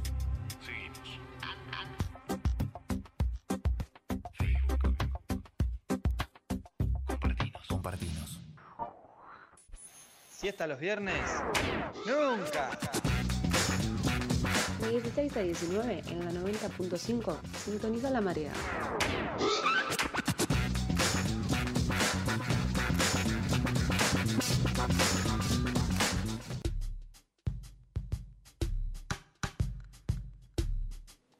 Seguimos al aire comunitario de Radio Futura FM 90.5. Esto es La Marea. Les tiro las redes sociales por si andan con un celular por ahí, que seguramente es lo normal en este siglo, en este momento de la actualidad. Búsquennos en Instagram como arroba La Marea Radio. Búsquennos en Facebook como La Marea Radio. Si tienen ganas de escuchar algo que hemos hecho anteriormente, también nos pueden buscar en Spotify como La Marea Radio. Vamos a estar con ustedes hasta las 7 de la tarde. Ya se nos pasó una hora. No sé qué opinan mis compañeras, pero se pasó bastante rápido. Es un clásico de La Marea en los estudios de Radio La Futura. El tiempo sí. vuela. Realmente que, que vuela el tiempo acá, no sé qué onda. vuela el tiempo, se traen muchas discusiones y por eso también es que vamos a estar charlando con un compañero, ya hemos, ya lo hemos invitado a la mesa de la marea. Quisiera presentarle, es Mauri Piñero, ya está del otro lado del teléfono. Él es redactor de revista Trinchera y hace poco escribió una nota que se titula Israel una vez más genocida. En relación a lo que charlábamos al principio del programa, nos parecía más que necesario estar hablando con Mauri acerca de la causa palestina. Y bueno, primero saludarte y agradecerte por estar acá. ¿Cómo andas, Mauri? Hola compañeros, ¿cómo andan? Muy bien, agradecido por esta invitación para hablar de un tema tan preocupante para el pueblo palestino y para los pueblos del mundo que luchan contra la opresión. Sí, más que necesario realmente la nota, nuevamente le digo a la gente y a mis compañeras, recomiendo que la lean porque es bastante completa y hace un panorama de los últimos días que anduvo sucediendo, sobre todo en la franja de Gaza, pero quizás antes de meternos en eso me parecía interesante, Mauri, siendo que mañana es 15 de mayo y que es el aniversario número 73 de la NACBA, la catástrofe, la fundación del Estado de Israel, quería empezar preguntándote o pidiéndote si nos querés hacer un breve panorama histórico de cómo es que llegamos a todo lo que sucedió esta semana. Sí, sí, por supuesto. Esto tiene una historia bastante extensa y trágica, sobre todo para el pueblo palestino. Como bien dijiste, mañana 15 de mayo es otro aniversario de la catástrofe palestina, Nakba. Es un término que introdujo el histórico líder palestino Yasser Arafat en 1998, haciendo alusión a que los palestinos recuerdan cómo fueron desalojados, echados, reprimidos y fueron saqueados por el régimen sionista de Israel, en 1948, un día después de que se fundara eh, Eretz Israel, que significa el Estado de Israel y que nosotros conocemos como el régimen sionista, eh, apoyado por las potencias occidentales, sobre todo por eh, los Estados Unidos y, Gran Bretaña, y esta historia procede ya desde fines de la Primera Guerra Mundial, cuando el Oriente Medio, cuando estaba bajo control del Imperio Turco Otomano, incluida la, la Palestina histórica, eh, se derrumba y los británicos y los franceses ocupan su lugar y se reparten diversas tierras a través de la lógica de los mandatos. El mandato británico se queda con la Palestina histórica y allí empieza a gestarse eh, la llegada de inmigrantes eh, procedentes de Europa Central, Oriental, inmigrantes judíos que estaban desde fines del siglo XIX alentando la creación de un Estado judío, desde 1896, un húngaro llamado Theodor Herzl escribe un, un libro, en realidad, El Estado judío, donde proclama que todos los judíos del mundo tienen que tener un hogar nacional. Y si bien propone a Palestina histórica como el lugar de los judíos repartidos por todo el mundo, eh, también plantea otras regiones como Uganda, Madagascar, incluso Argentina y la región de los Cáucasos. Pero bueno, finalmente eh, Gran Bretaña eh, pacta con los sionistas de fines del siglo XIX y principios del siglo XX para convertir a Palestina el hogar de los judíos repartidos por todo el mundo y esto se intensifica, la inmigración se intensifica luego de la Segunda Guerra Mundial, tras el Holocausto que todos conocemos y, esto genera obviamente tensiones porque en Palestina vivía gente, no es que estaba vacía como dicen los sionistas. Históricamente hace cientos y cientos de años estaban viviendo los palestinos palestinos que practicaban en su mayoría obviamente religión musulmana, pero también había palestinos eh, cristianos y palestinos judíos no sionistas. Y esto es eh, importante aclararlo porque el conflicto eh, árabe-israelí, como se lo llaman los medios occidentales, siempre se lo tilda como un conflicto milenario entre judíos y musulmanes. Y en realidad lo que estamos observando es una lucha de resistencia histórica desde 1948 eh, del pueblo palestino en su totalidad, más allá de la religión musulmana que, como dije anteriormente, es mayoría, obviamente, pero aquí se trata de un pueblo que reclama los derechos de autodeterminación, los derechos de sus tierras ancestrales. Eh, los palestinos viven allí durante mucho tiempo, muchísimo tiempo, y de hecho son herederos de pueblos semitas de la antigüedad. más allá de que hayan adoptado el Islam allá por el siglo VII, eh, esto no significa que sea un conflicto eh, íntegramente religioso. Este es un conflicto eh, en realidad de saqueo por parte de un régimen de Israel que es el brazo armado del imperialismo occidental, apoyado obviamente por Estados Unidos, apoyado por la Unión Europea, y obviamente significa sacarle la tierra eh, a todos los palestinos, a toda la Palestina histórica, porque es un proyecto político, ¿sí? Eh, racista, de apartheid, que lleva a cabo el sanguinario primer ministro Benjamin Netanyahu. Y esto hay que destacarlo porque es un proyecto del Gran Israel. ¿Qué es el Gran Israel? El Gran Israel es un proyecto nacionalista, eh, ultraderechista, que busca quedarse no solo con la Palestina histórica, sino también con la península del Sinaí, con las alturas del Golán, que de hecho la tienen ocupada y forma parte de la Siria histórica, y también quedarse con el sur del Líbano, donde también se han generado muchos conflictos.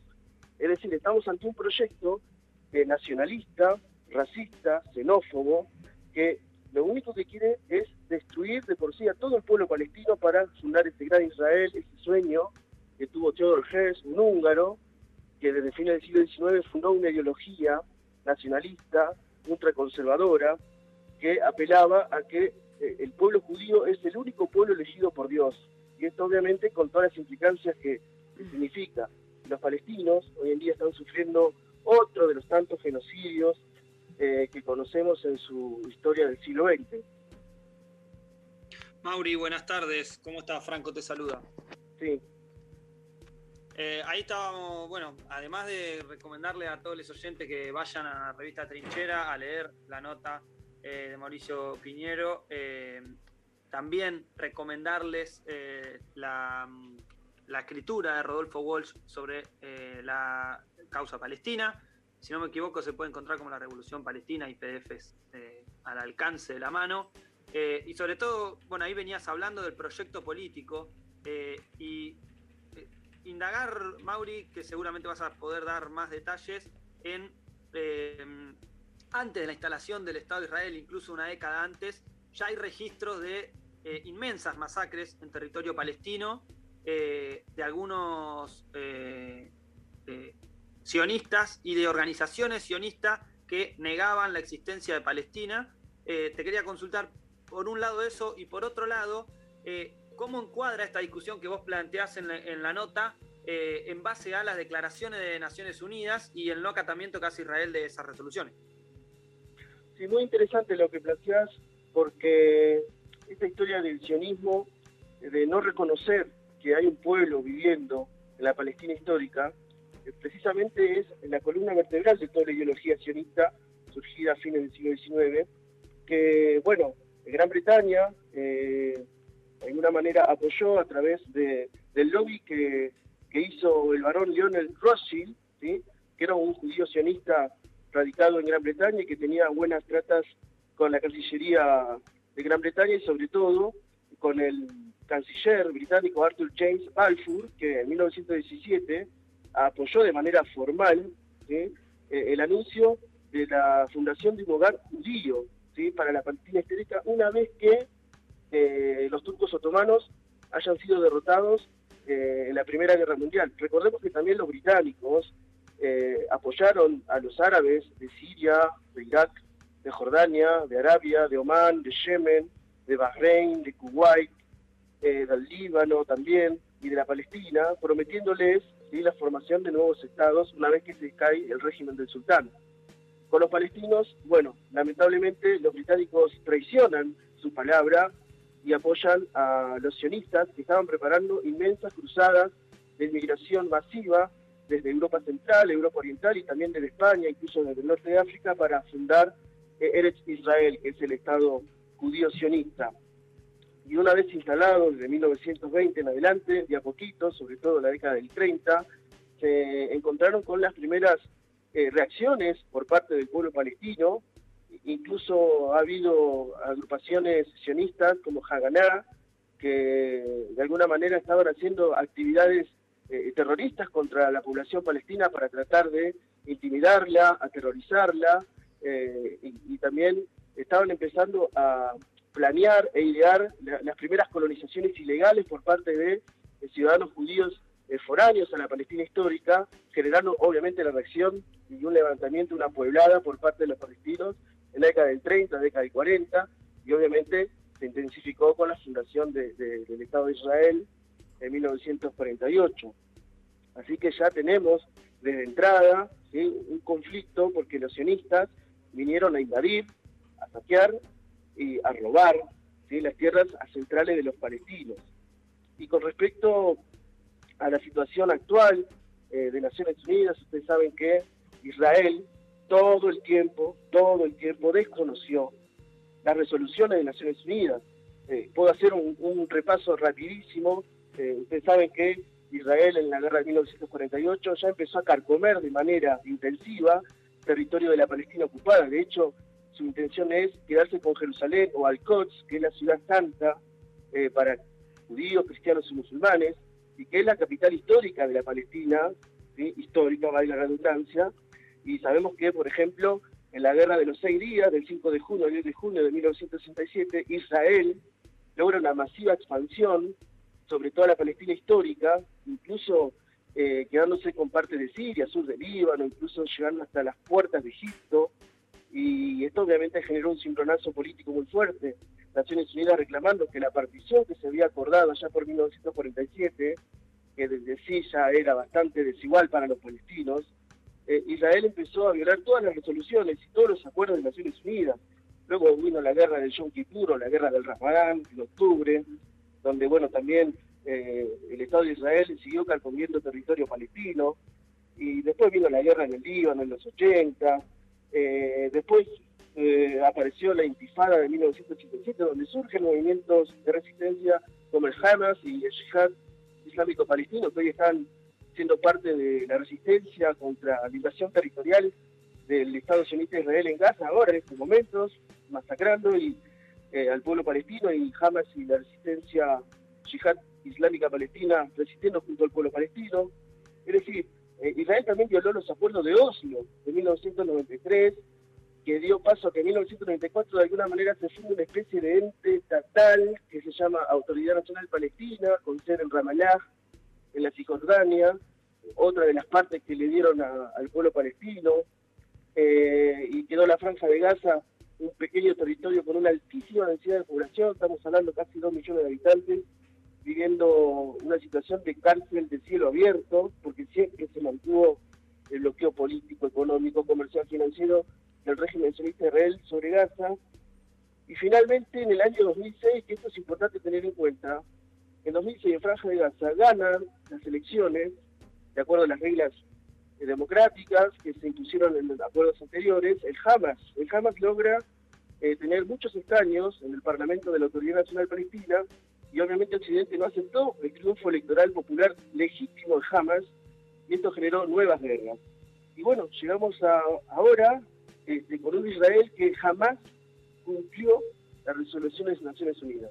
Nunca quiso reconocer eh, a la Palestina histórica, no quiere saber nada ni siquiera con la formación de la Cisjordania y no quiere saber nada con la Franja de Gaza. Ellos quieren, los sionistas, más allá de los partidos políticos que estén gobernando en Tel Aviv, quieren quedarse con la Franja de Gaza, la Cisjordania y de hecho que Jerusalén, Al-Quds, eh, para los musulmanes, sea la capital histórica de Israel. Y de hecho muchas embajadas de países amigos como Estados Unidos, están instalando sus sedes diplomáticas, generando otro roce político en frente a los palestinos.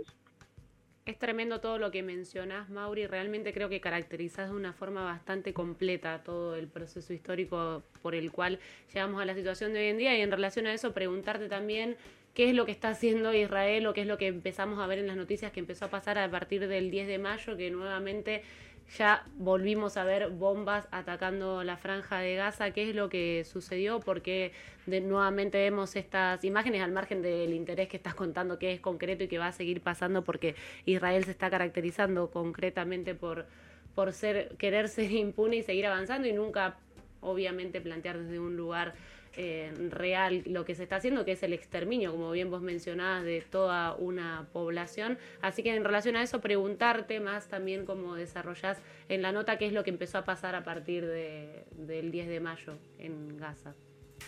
Sí, esto viene, obviamente se conoció la tragedia el 10 de mayo, pero tiene que ver con que Israel siempre provocando los meses sagrados de la población musulmana, que es la mayoría en Palestina. Ya desde mediados de abril eh, se estaba desarrollando el mes sagrado del Ramadán para los musulmanes, surgen choques entre la policía del sionismo y los palestinos, porque los palestinos estaban contra las barreras colocadas en la ciudad vieja de Jerusalén. es decir, ya Israel provocando al pueblo palestino para que no puedan celebrar el Ramadán. Empieza mayo y bueno, en un distrito llamado Sheikh Jarrah, en Jerusalén Este, que es la capital histórica también de los palestinos, eh, bueno, decenas de palestinos fueron, eh, digamos, amenazados por el régimen sionista y desalojados por colonos judíos. Colonos judíos que además vienen de Estados Unidos ¿sí? y de Europa y, están tratando de eh, tener tierras ¿sí? Eh, para instalar barrios judíos dentro del territorio palestino de la Cisjordania. Y esto obviamente violando todas las resoluciones que mencionaba anteriormente. Y por supuesto, esto generó un enfrentamiento porque además eh, en el complejo de la mezquita Al-Aqsa, un sitio sagrado tanto para judíos y como musulmanes, eh, cientos de palestinos fueron reprimidos ¿sí? Eh, por la policía sionista y además la noticia del 9 de mayo fue que la Corte Suprema del Estado sionista de Israel propone un dictamen sobre el desalojo de familias palestinas de Sheikh Jarrah. Seis familias fueron desalojadas a favor de colonos judíos. Esto fue lo que generó eh, la indignación del pueblo palestino el 10 de mayo, que fue el lunes, si no mal no recuerdo. Y obviamente eh, empezó también represalias por parte del sionismo. Por ejemplo, hubo una marcha de sionistas por la ciudad vieja de Jerusalén provocando al pueblo palestino. Y esto obviamente eh, empezó el chispazo y empezó también la acción de la defensa por parte de movimientos políticos como el Hamas y la Yihad Palestina Islámica, que bueno, frente a los ataques de la policía sobre el pueblo de, de Cisjordania y también de la Franja de Gaza, bueno, se están defendiendo y empezaron a lanzar eh, los movimientos de resistencia palestinos este, cohetes eh, hacia Israel desde Gaza, porque sabían que Israel siempre tiene la intención de invadir Gaza. Y esto, bueno, eh, vinieron ataques aéreos en Israel, matanzas de 20 personas el 11 de mayo, matan a nueve niños ese día, y, esto genera obviamente un impacto internacional. Sabemos que hubo países como Siria, la República Islámica de Irán, el movimiento de resistencia Hezbollah en el sur del Líbano, el movimiento de Hezbollah iraquí, el movimiento Ansarullah en el Yemen y por supuesto Cuba, Venezuela, Nicaragua, Bolivia, San Vicente de las Granadinas, eh, apoyando la causa palestina y denunciando la agresión salvaje y genocida. Del régimen sionista de Israel. Y además hoy, hoy tenemos la noticia de 122 muertos, ¿sí? porque empezó la ofensiva territorial del régimen sionista de Israel sobre Gaza. Y esto obviamente eh, generó la muerte de 35 niños y 20 mujeres, ¿sí? porque los ataques israelíes eh, fueron intensos y además el sanguinario primer ministro Netanyahu dijo que va a seguir con la ofensiva hasta haber destruido al Hamas, al Jihad eh, Islámico Palestino y también, atención con esto, advirtiendo al Fatah, que es el grupo político que históricamente gobierna desde Ramallah en la Cisjordania.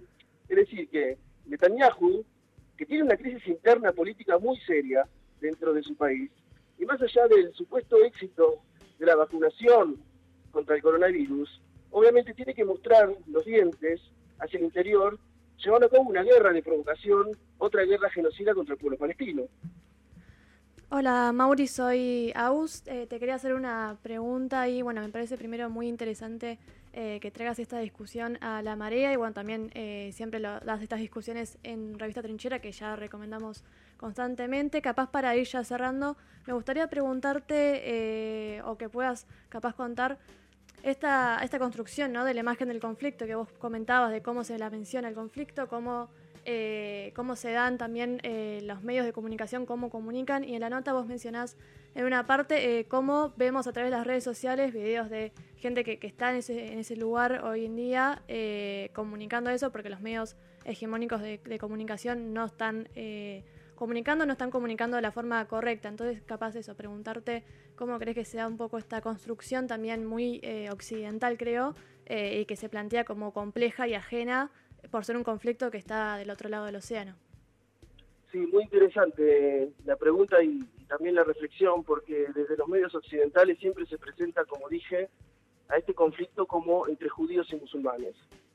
Y siempre a través de esa eh, tergiversación eh, del conflicto siempre se acusa a aquellos que defendemos la causa palestina de que somos antisemitas, que somos antijudíos, obviamente tratándonos casi como de nazis, cuando en realidad los nazis son ellos y los antisemitas son los sionistas de Israel. ¿Por qué? Porque el pueblo palestino, y acá me quiero meter quizás en un análisis etnolingüístico, es el pueblo semita histórico, ¿sí? Hace 4.000 años que viven los pueblos semitas eh, en la Palestina histórica, y de hecho los palestinos, sean musulmanes, cristianos y judíos, hablan la lengua árabe, hablan la lengua semita. En cambio, el idioma moderno, el hebreo moderno que utiliza el régimen sionista Israel, en realidad es una mezcla del yiddish europeo, eh, que tiene eh, rasgos eslavos y germánicos, y que no es estrictamente semítico. Pero más allá de esa discusión, la Occidente siempre quiere eh, mostrar al mundo de que nunca se van a poner de acuerdo porque judíos y musulmanes son enemigos. Eso es totalmente erróneo. Eh, tanto el pueblo judío histórico como el pueblo musulmán son pueblos hermanos. De hecho, comparten tradiciones religiosas, comparten los profetas, comparten eh, tradiciones jurídicas, comparten tierras. De hecho, hasta la llegada de los sionistas, judíos, cristianos y musulmanes coexistían de manera eh, pacífica, compartiendo sus tradiciones, y la llegada del sionismo como ente invasor eh, de Occidente generó obviamente esa mentira de la rivalidad judía-musulmana para alentar la formación de un Estado títere eh, de Occidente para controlar más de cerca el Medio Oriente. Eso por un lado. Y, por último, hay que tener en cuenta que los palestinos, más allá de la religión musulmana, más allá de la tradición histórica y de que es una tierra santa, obviamente hay cuestiones religiosas que hay que tener en cuenta. Y quiero reiterar que esto es una lucha de resistencia nacional. Aquí los palestinos, más allá de las religiones, están defendiendo sus tierras ancestrales y lamentablemente se están enfrentando al primer ejército del Oriente Medio, uno de los más poderosos del planeta. Y esto realmente eh, es preocupante porque estamos hablando de un verdadero genocidio. Y quiero, eh, para terminar, eh, retomar quizás unas palabras del comandante en jefe Fidel Castro, que haciendo alusión y parafraseando quizás a la Biblia, que es un libro también reconocido por el Islam, y esto hay que tenerlo en cuenta, la Biblia judía es reconocida por el Islam. Fidel dijo que hoy en día el Goliat es israelí, ¿sí? y el David es palestino. Y así es, los palestinos con sus ondas están combatiendo un gigante poderosísimo, armado hasta los dientes, apoyado por Estados Unidos, para generarse con toda la Palestina histórica y para controlar más de cerca los recursos naturales del Oriente Medio. Muchas gracias, Mauri. Realmente seguiremos en contacto como vos, con, como vos, con vos siempre, porque nos traes demasiada información de temas que realmente a veces nos hacen falta no solo otras perspectivas, sino también más datos, así que realmente te agradecemos desde este espacio. Para quienes se suman recién, ahí pasa Mauri Piñero, que es un compañero que escribe en Revista Trinchera. Todos pueden buscar Revista Trinchera por internet como www.revistatrinchera.com.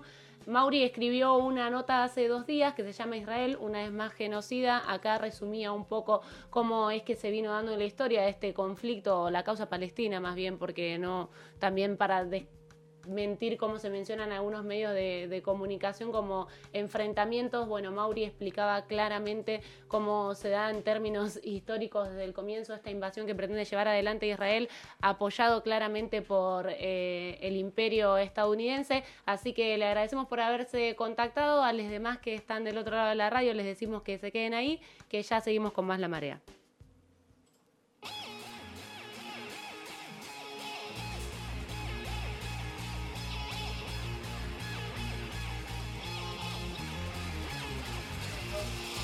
Empieza con una llamarada cuando despedimos llamas de nuestras miradas. Quieren detener el incendio que se propaga. Pero hay fuegos que con agua no se apagan. Y se acerca la línea policíaca, los músculos se tensan y aumenta la frecuencia cardíaca, suben los niveles de testosterona y empieza ese momento en el que se enfrentan las personas cuando somos amigos del coraje, cuando gritar se convierte en nuestro único lenguaje. A mí me ordena la razón, a ti te ordena un coronel, si nuestra lucha es de cartón, la de ustedes es de papel. Y no nos paran, porque un mensaje contundente convierte a cualquier teniente en un tiburón sin dientes.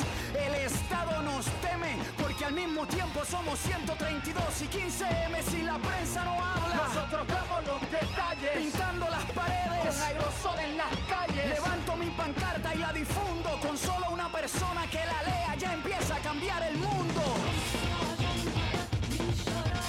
En la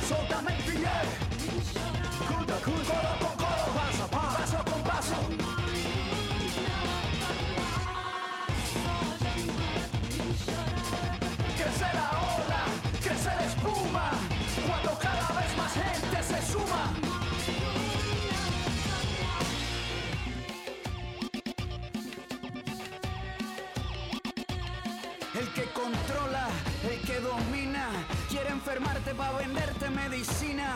Y no se endrogan, no se embrutecen. Cualquier pregunta que tengamos la adormecen. Son las mentiras recalentadas, nos alimentan con carne procesada y la gente sigue desinformada. Una noticia mal contada es un asalto a mano armada. Nos infiltramos, nos duplicamos, como las células nos multiplicamos. Al que no quiere caldo se le dan dos tazas. Somos la levadura que levanta la masa. Nuestras ideas son libres y están despiertas. Porque pensamos con las puertas abiertas. Lo que no se ve lo estamos viendo. Nacimos sin saber hablar, pero vamos a morir diciendo.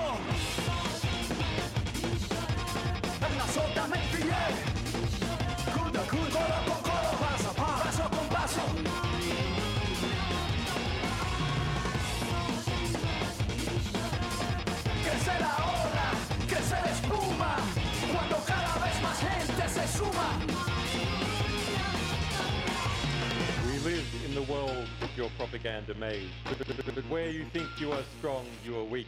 Your lies tell us the truth we will use against you. Your secrecy shows us where we will strike. Your weapons reveal your fear for all to see. From Cairo to Quito, a new world is forming. The power of people armed with the truth.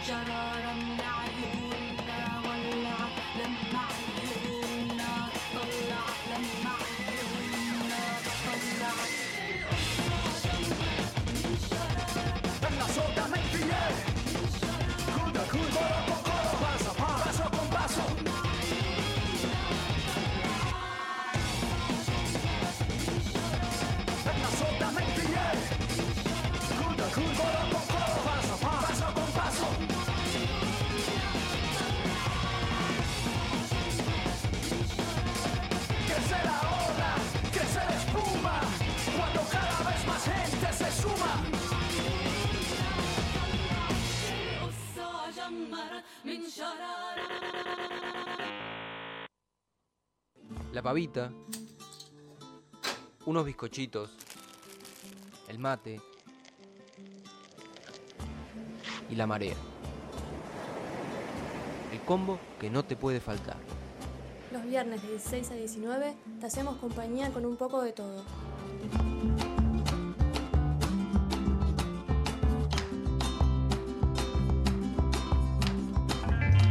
Boys and girls, your attention please.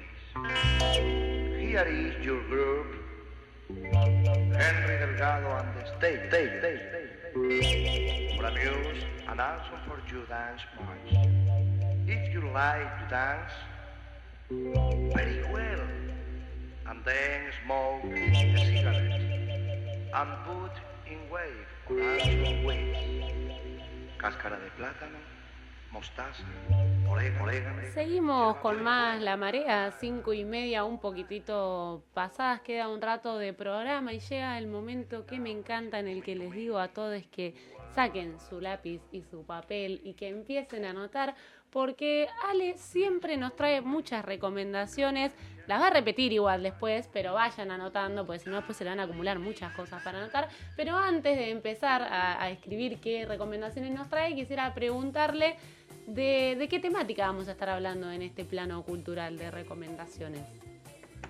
Hola Maía, ¿cómo estás? Otra vez un saludito a todos.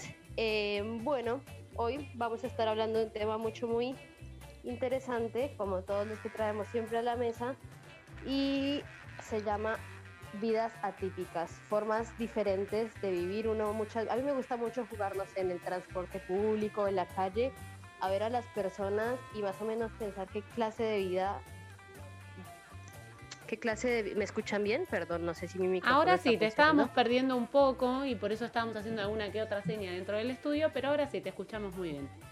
Ah, bueno, perfecto. Cualquier cosa avísame y freno y repito. Bueno, nada, decía eso, como que me encanta adivinar eh, más o menos qué tipo de vida lleva la gente eh, por ahí cuando voy por la calle. Uh, uh, so- siempre solemos pensar que, no sé, vemos eh, una persona eh, que está en una etapa de vejez en la calle y sabemos, bueno, va a llegar a su casa, va a tener este tipo de vida, vemos una niñez y nos imaginamos que alrededor de ella eh, corre un transcurso de familiar normal y bueno, nada, vengo a traer un par de em, películas que, bueno, nos muestran otras formas de, de- de vivir acerca de diferentes personas. Y con la que me gustaría empezar eh, es una película que ha dado muchísimo de qué hablar este año que se llama Nomaland. Digo que ha dado mucho que hablar porque, bueno, ganó 70 mil premios gringos como los Oscar, los BAFTA, los Globos de Oro, eh, tanto su directora, que fue la primera mujer, la segunda mujer, eh, la primera mujer asiática y la segunda mujer en la historia de los Oscar en ganar a mejor directora, eh, que se llama Chloe Zhao, una eh, mujer china. Esta película ha dado mucho de qué hablar, bueno, eh, porque más o menos, o sea, sí claramente la producción es increíble, la actuación de su protagonista es espectacular. La verdad que quisiera atribuirle eh, la mayor parte de, de- todo lo que cu- transcurrió alrededor a esta obra a una periodista que se llama Jessica Border. Bueno, eh, porque hizo un libro en el cual se basó esta película. Ella es una periodista especializada en retratar subculturas de Estados Unidos y lo que hizo fue, durante más de tres años, viajó más de 24 mil kilómetros recorriendo eh, bueno, el país, Estados Unidos en caravana, yendo hasta eh, la frontera con México, con Canadá, eh, para eh, junto a grupos de algo que se llama work campers o trabajadores nómadas. Es como una nueva clase social creada por la crisis del 2018 en Estados Unidos. eh, son eso, estadounidenses en edad de jubilación y sin residencia fija que recorren todo el país en busca de empleo a bordo de caravanas, furgonetas, remolques e incluso automóviles, durmiendo pues en aparcamientos de centros comerciales y reuniéndose cuando cae la noche, acampando en medio de la nada. Eh, esa crisis de hipotecas subprime o hipotecas basura eran con, eh, bueno, sucedió en el 2007-2008 eran concedidas por los bancos a personas en situación de vulne- vulnerabilidad económica con altísimas tasas de interés. Fue como la peor calamidad financiera desde los 30 en toda esa zona. Eh, también en Europa llegó este fenómeno. Durante 19 meses que duró, se perdieron 8,7 millones de empleos y los bancos no pudieron como anticipar la cantidad de personas que no podrían claramente pagar esos créditos tan abruptamente exponenciales con sus intereses y los des- de- de- desalojamientos por parte de, esos, eh, de esas hipotecas se dispararon y por ese motivo estas personas se vieron obligadas a renunciar a, su vivienda y tuvieron que nada, tirarse a la carretera a ver cómo sobrevivir. Lo, algo que es muy polémico de este fenómeno es que muchas empresas, bueno, ni siquiera polémico, como que ya se veía venir, ¿no? Claramente. Muchas empresas, entre las cuales se destaca Amazon, reconocen su existencia, saben que hay adultos mayores que no cuentan con una pensión ni con un domicilio fijo y aprovechan su estado de vulnerabilidad para contratarles a bajo costo. En el mercado laboral estadounidense hay miles de ofertas dirigidas a este grupo etario, ofertas que claramente ofrecen condiciones laborales muy injustas eh, para cualquier ser humano y mucho más para personas de estas edades, o sea, son turnos, la, periodista narraba eso, ella también en compañía de ellos, ese, transcurso que hizo de tres años lo hizo laburando mano a mano con ellos, eh, turnos de 12 horas eh, al aire libre, decía que eran, eh, o sea, que ella misma terminaba molida y se nombraba a sí misma como la única persona sin canas de, digamos, cuando trabajó en Amazon, que es una de las empresas más destacadas en emplear a esta- este tipo de población. Eh, nada, ese tipo de personas, eh, ah, pues, lo- o sea, les interesa contratar ese tipo de personas porque reciben un subsidio por contratar a personas mayores, les dan como un 25 o un 40% eh, de su sueldo, así que eh, salen muy beneficiados por eh, contratarles y narra, ella narra cómo es trabajar en esos almacenes de Amazon y todo el esfuerzo físico que requiere y, y nada, eso, personas de 77, 80 años eh, trabajando un montón, haciendo actividad física.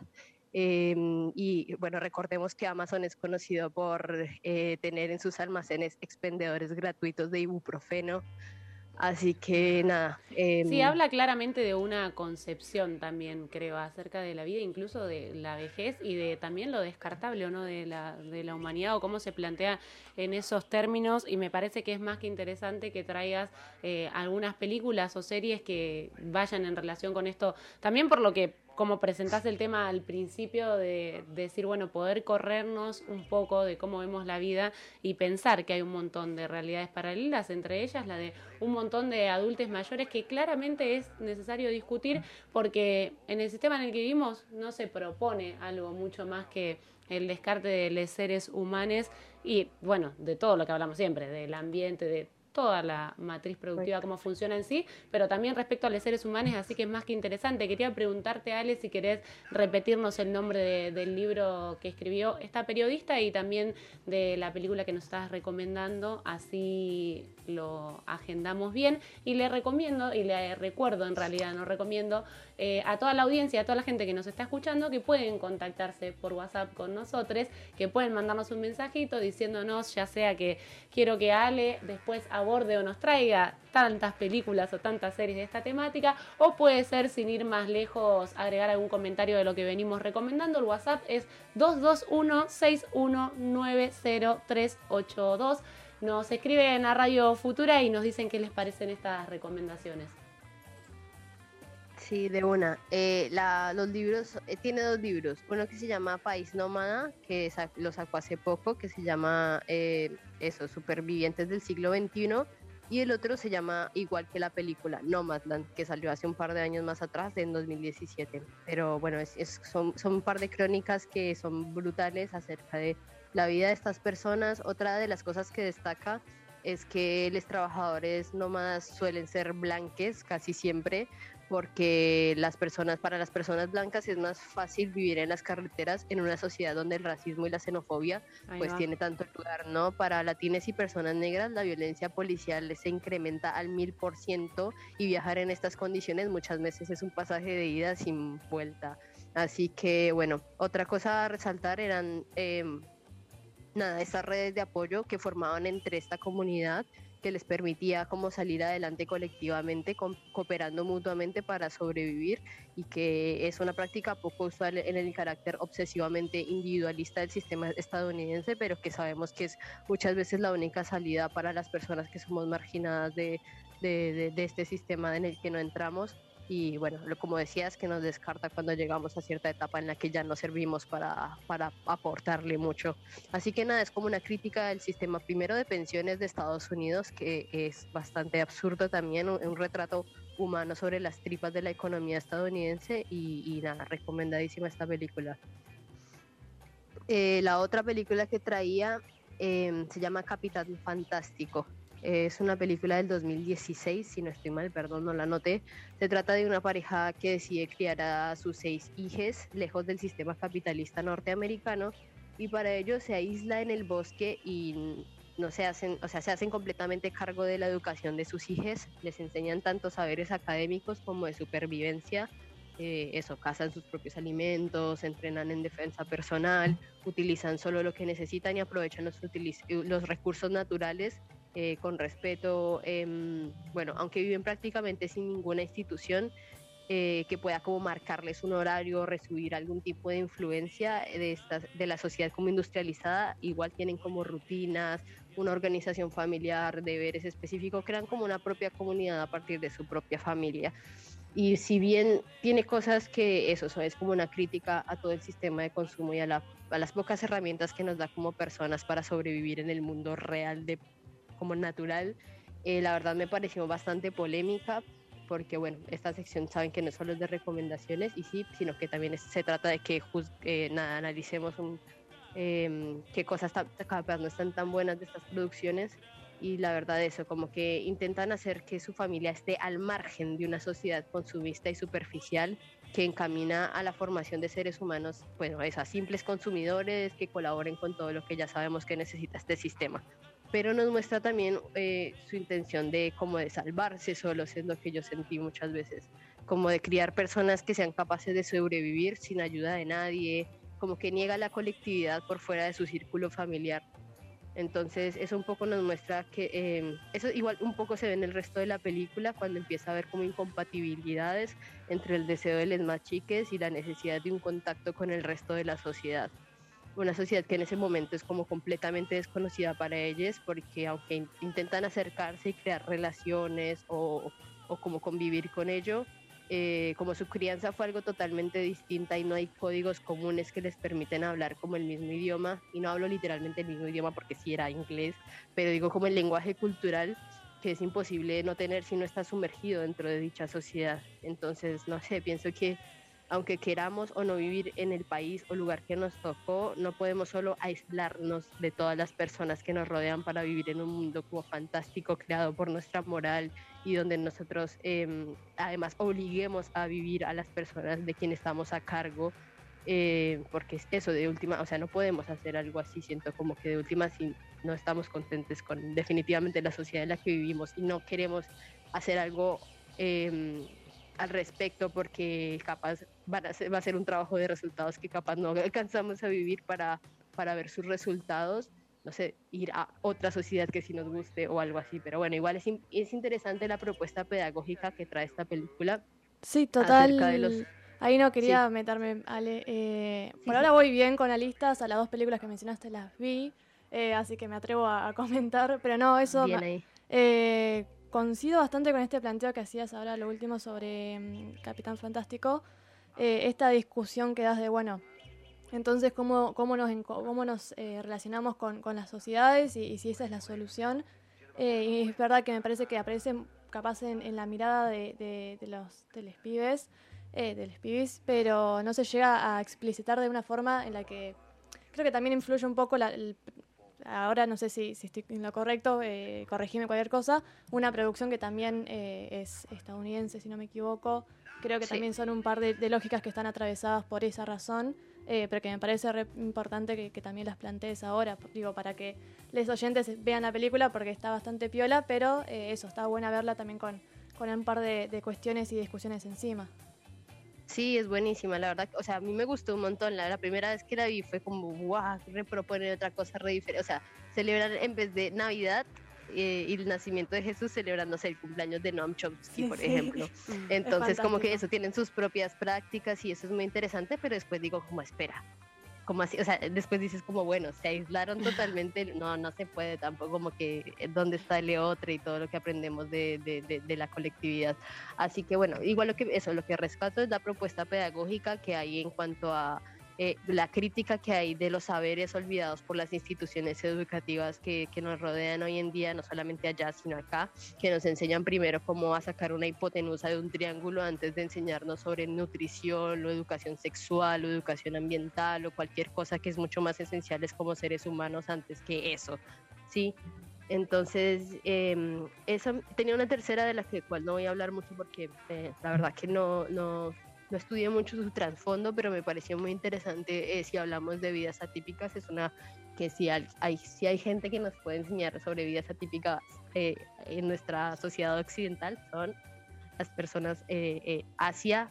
Así que bueno, es una película coreana que se llama Hierro 3 y se trata de, bueno, su protagonista es Taesuk, que mm, vive como, en, se la pasa como pispeando qué tipo de casas quedan solas, eh, que sus dueños se van de viaje o se van de lo que sea, y lo que hace es eh, habitar ese espacio y parte de la vida de estos lugares, eh, digamos que bueno, entra y se queda ahí viviendo y es muy interesante porque, bueno, eso, cocina, ve televisión, duerme y vive ahí el tiempo en el que las personas no están, pero es muy increíble cómo uno puede saber qué tipo de persona habita ese espacio solamente por ver las cosas que rodean, como la decoración o las cosas que están dentro de la casa, es como son como personalidades eh, que no están, es como no presentes, que se crean a través de los espacios que han construido y que normalmente habitan.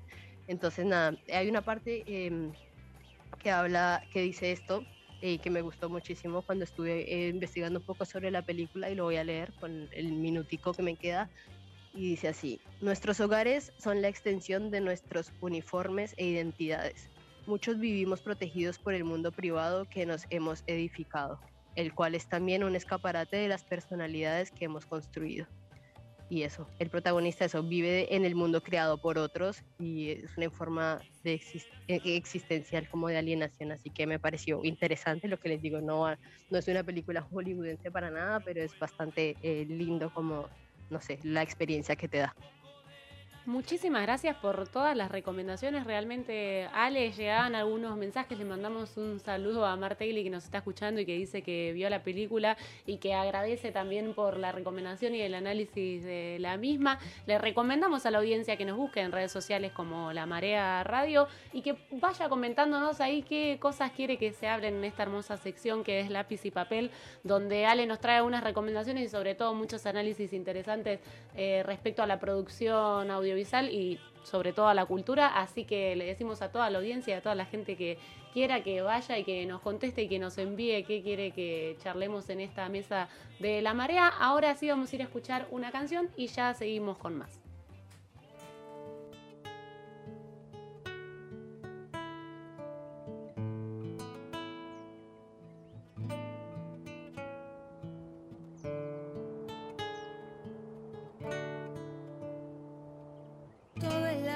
Se acaba, lo bueno y lo malo son días que pasan. Confía en tu fuerza y recuerda los mares que ya aprendiste a navegar. Tú sabes, tú puedes, tú vales, lo canta la tierra que pisan tus pies. Dejar que se muera lo viejo es dar la mano a tu miedo caer. Deja que te duela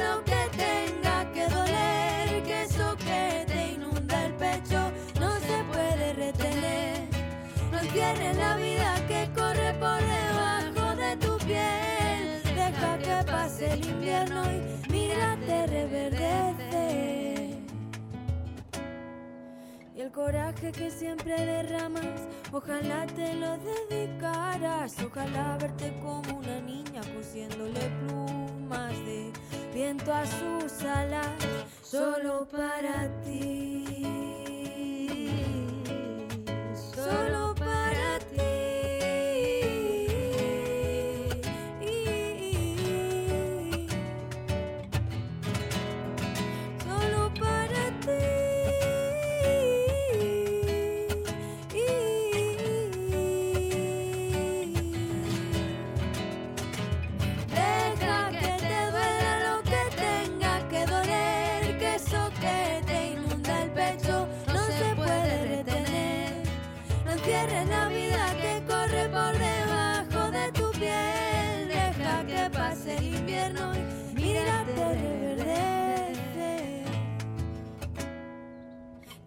quiero si dices que no.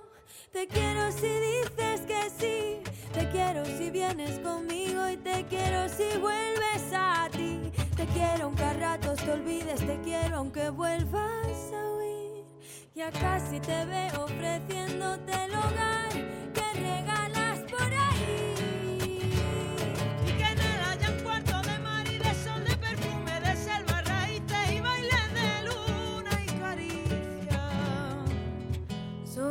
para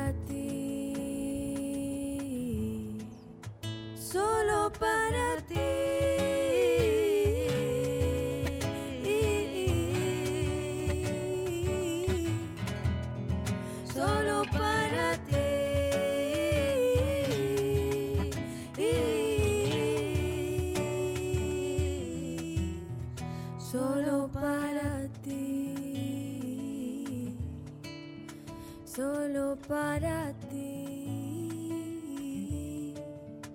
Solo para ti.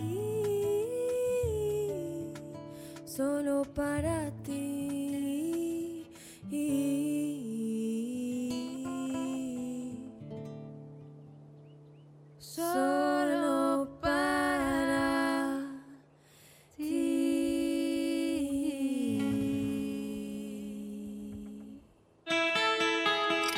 Estudios Eduardo Candreva, desde la esquina de 5 y 75 de la ciudad de La Plata, difunde sus programas Radio Futura en el 90.5. En ningún medio existe alguien que diga algo sin algún pensamiento político. El ser humano es un ser político.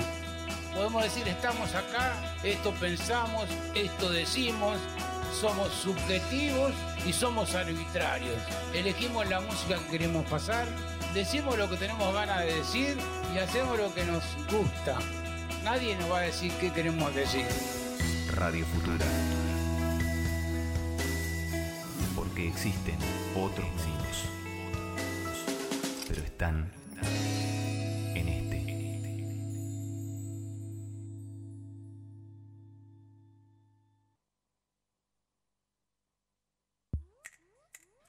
La tienda de Radio Futura. La tienda de Radio Futura. Nuestras ilustraciones en cuadernos, bolsos y pósters para que te acompañen a todos lados.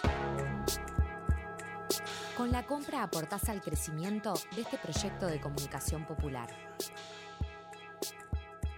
Busca en nuestras redes el formulario de compra, elegí los modelos y el medio de pago y coordinamos la entrega. Futura es una comunidad y se hace con muchas manos. Con muchas manos. Almacén de ramos generales de la Unión de Trabajadores de la Tierra, desde las quintas agroecológicas a tu casa.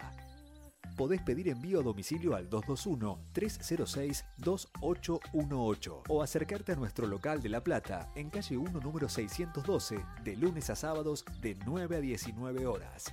Te ofrecemos frutas y verduras agroecológicas, productos lácteos y de almacén, alimentos sanos y a precios justos. 221-306-2818.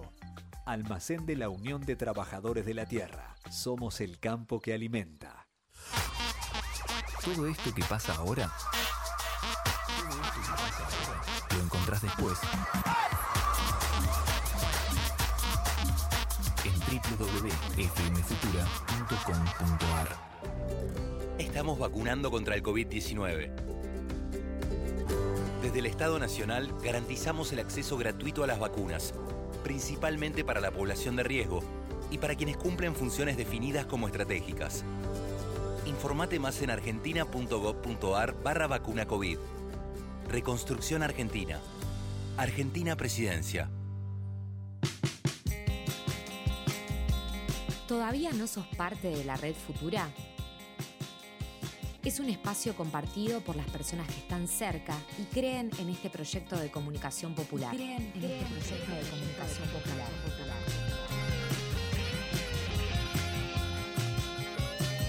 Con un aporte mensual tenés descuentos en emprendimientos autogestivos y cooperativos de la región y participás de sorteos. Querés ser parte, conocer los emprendimientos adheridos a la red o inscribirte con tu emprendimiento, entra en www.fmfutura.com.ar o escribinos a sociosradiofutura.com. Futura se hace enlazando las fuerzas de muchas personas. Y vos, y vos, podés ser parte. Y vos, podés ser parte. Podés ser parte. Cooperativa de Trabajo Roots.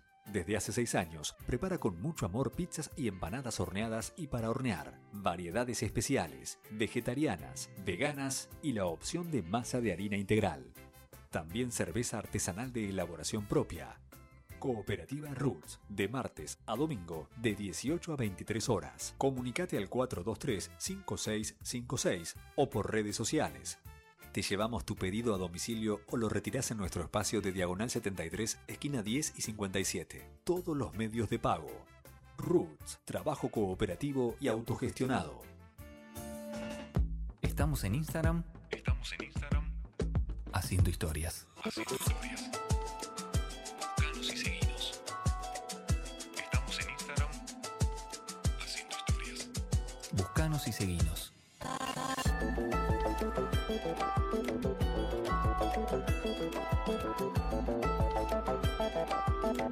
Radio Futura FM 90.5.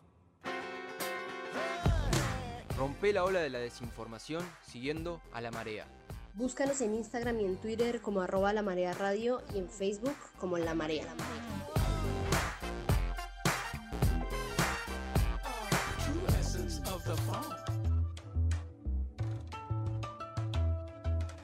Ya van a ser las 6 de la tarde, queda la última hora de este hermoso programa que es La Marea, que te resume lo que pasó en la semana. Como siempre hay un momento de programa en el que nos abocamos directamente, más allá de que después lo vamos tocando desde distintas aristas, pero al tema de derechos humanos y en este caso nuestras compañeras Sol y nos van a estar hablando de la situación en Colombia que es más que necesario charlar.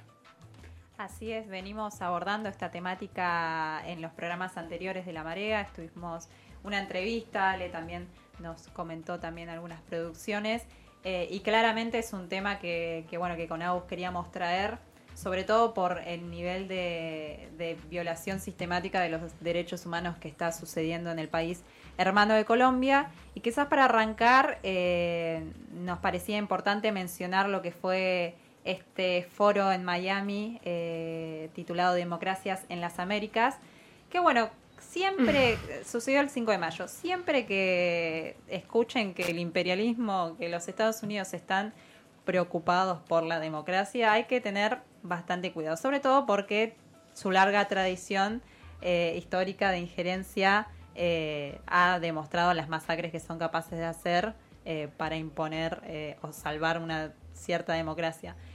Para arrancar, veníamos, veníamos a traer las palabras de mm, el presidente Iván Duque con bastante cinismo. Yo creo que ese es uno de los mensajes que hoy todos tenemos que recoger. Rechazar esa forma de violencia.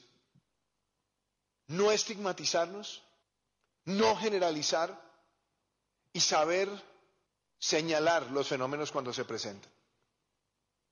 Es injusto señalar a todo aquel que se expresa pacíficamente en las calles como un vándalo o como un terrorista o como un criminal. Eso no es justo, no procede, no tiene lugar. Como también es injusto generalizar el comportamiento de todos los miembros de la fuerza pública. ¿Y por qué digo esto?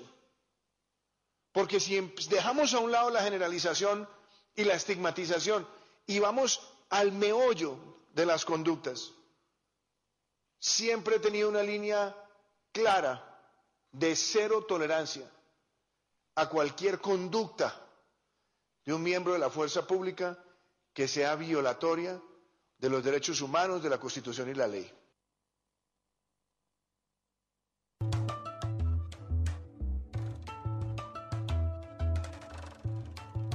Como comentaba Sol, eh, bueno, ahí escuchábamos al presidente de Colombia, Iván Duque, quien trae un par de, de palabras que digo, dan un poco a, discutir y que nos pareció importante arrancar eh, a contar, a hablar sobre el tema, charlarlo, discutirlo. Eh, ya que plantea un poco también esta, este discurso que, muy bien mencionaba Sol, que también se da en todas eh, las derechas de América Latina y bueno, obviamente influenciada eh, por Estados Unidos, ¿no? Este discurso de si está bien protestar, si no está bien protestar, a quienes está bien básicamente reprimir, a quienes no, y esta dicotomía de, bueno, los policías o las fuerzas, bueno, policiales, eh, también sí, que, es violencia en realidad. ¿Cuándo es violencia? ¿En qué lugar se lo ve como violencia? y Sí, que, que es, son debates que terminan esto, por que capaz también eh, cambiar un poco el foco de, de, atención de lo que realmente está sucediendo en las calles de Colombia, que bueno, ahí ahora eh, más adelante vamos a charlar un poco más en particular de, de estos últimos días, pero nos parecía interesante eh, también retomar un poco eh, lo que fue eh, el contexto más histórico de Colombia, porque esto es algo que no viene sucediendo desde hace poco, sino que Colombia tiene experiencias bueno, de, de, lucha y de batalla contra proyectos como que se intentó establecer últimamente estos últimos días. Eh, un poco para, para contextualizarnos, nos gustaría mencionar lo que fue el Plan Colombia, eh, el Plan Colombia, eh, en el que Washington básicamente eh, le transfirió 10 mil millones de dólares a, Colombia, valga la redundancia, eh, para luchar contra la contrainsurgencia y las drogas. el saldo de, ese plan fueron 10 mil jóvenes muertos bajo un plan totalmente cínico y que creo que también dio un poco pie a que un montón de otras políticas luego también se desplieguen eh, con respecto a eso. Sí, lo que termina dando bronca de estas cosas es que claramente Estados Unidos siempre se posiciona, como mencionaban recién, como salvador de los derechos humanos y las democracias y como que Washington eso pone 10 millones de dólares, dijiste, 10 mil millones, 10 mil millones. millones. de dólares, eh, nada, desinteresadamente, porque quiere que las cosas en nuestra América funcionen bien, básicamente ese es el discurso que venimos a romper y que sabemos que claramente tiene intencionalidad política todas las acciones que se llevan adelante. Sí, ahí un poco también eh, hay un un, término que se usa que es, bueno, falsos positivos, digo, esta cuestión de que se hacen pasar a víctimas asesinadas eh, por las fuerzas, eh, por guerrilleros caídos en combates, a esta idea eh, que también venimos discutiendo siempre de que si se da una, un enfrentamiento, que hablan de combate, enfrentamiento, cuando en realidad es una masacre básicamente contra el pueblo colombiano. Sí, acá para bueno, traer también un nombre que es central para comprender también el conflicto que, se viene desplegando en Colombia es el expresidente y ex senador Álvaro Uribe Vélez, eh, que fue que tuvo un rol protagónico, protagónico en lo que fue la construcción del paramilitarismo en, en Colombia. Eh, y bueno, que ahí mencionaba también Agus, es una continuidad histórica de esa política eh, de construir fuerzas eh, de choque y escuadrones de muerte para eso, erradicar las, guerrillas. Em, y bueno, el Plan Colombia ahí lo, ha mencionado para, para 2013 ya tenía más de 5 millones de víctimas, eh, entre las que se cuentan las muertes, les desplazadas y les desaparecidas.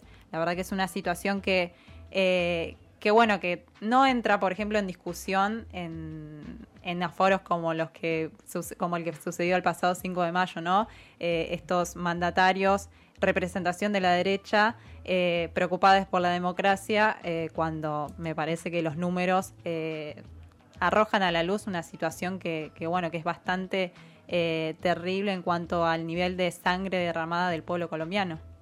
Sí, bueno, ahí también esto que que es algo que, como mencionaba Sol, sigue sucediendo y siguió sucediendo durante muchos años más. Eh, también esto de que, bueno, eh, básicamente también se, atenta, por ejemplo, contra mm, eh, comunidades más indígenas o campesinas, digo, porque hay también un proyecto económico que se intenta, que se intentó o que se está, se instaló neoliberal claramente, de despojar a, las personas de, de, sus tierras para, bueno, un uso más eh, también extractivista y, saqueador, ¿no? Eh, claramente respondiendo a lógicas eh, imperialistas que total, siempre denunciamos acá, pero digo, Colombia es el, caso, es el ejemplo claro de un país que, tuvo que sufrir todo eso y que básicamente pagó con la sangre de, todas las personas que, que fueron asesinadas, digo, o sea, Colombia es eh, es el, país donde hay más bases militares de Washington, básicamente en América Latina, que no es menor. Y esto, ¿no? Eh, siempre el discurso de eh, financiamiento para la lucha contra el narcotráfico, contra la FARC y contra todas las guerrillas, que creo que, bueno, tiene su, tiene su también su consecuencia a la hora de, hablar de la militancia en Colombia, que también era algo que me, parecía importante mencionar, cómo se trata la política, cómo se ve la política eh, desde sectores militantes, eh, porque básicamente por militar te puede, te puede costar la vida militar.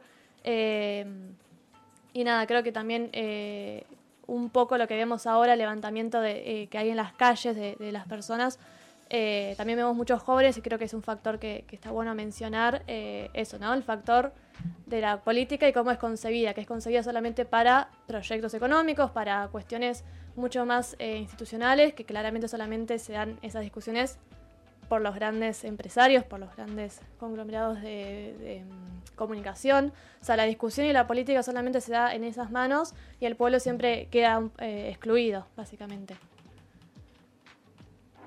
Y bueno, ahí como para pasar un poco... Eh, te traigo unos numeritos también que, grafican esto que venís describiendo. Eh, la desigualdad en la tenencia de tierra en Colombia eh, es bastante similar eh, que a Chile, por ejemplo, que es un caso también que tiene también una larga historia de, bueno de la imposición de proyectos neoliberales, saqueadores, genocidas. en Colombia, más del 80% de la tierra se encuentra en manos de menos del 10% de los propietarios. ¿No? Eso marca una desigualdad y Colombia es el segundo país más desigual en América Latina después de Honduras y el séptimo a nivel global.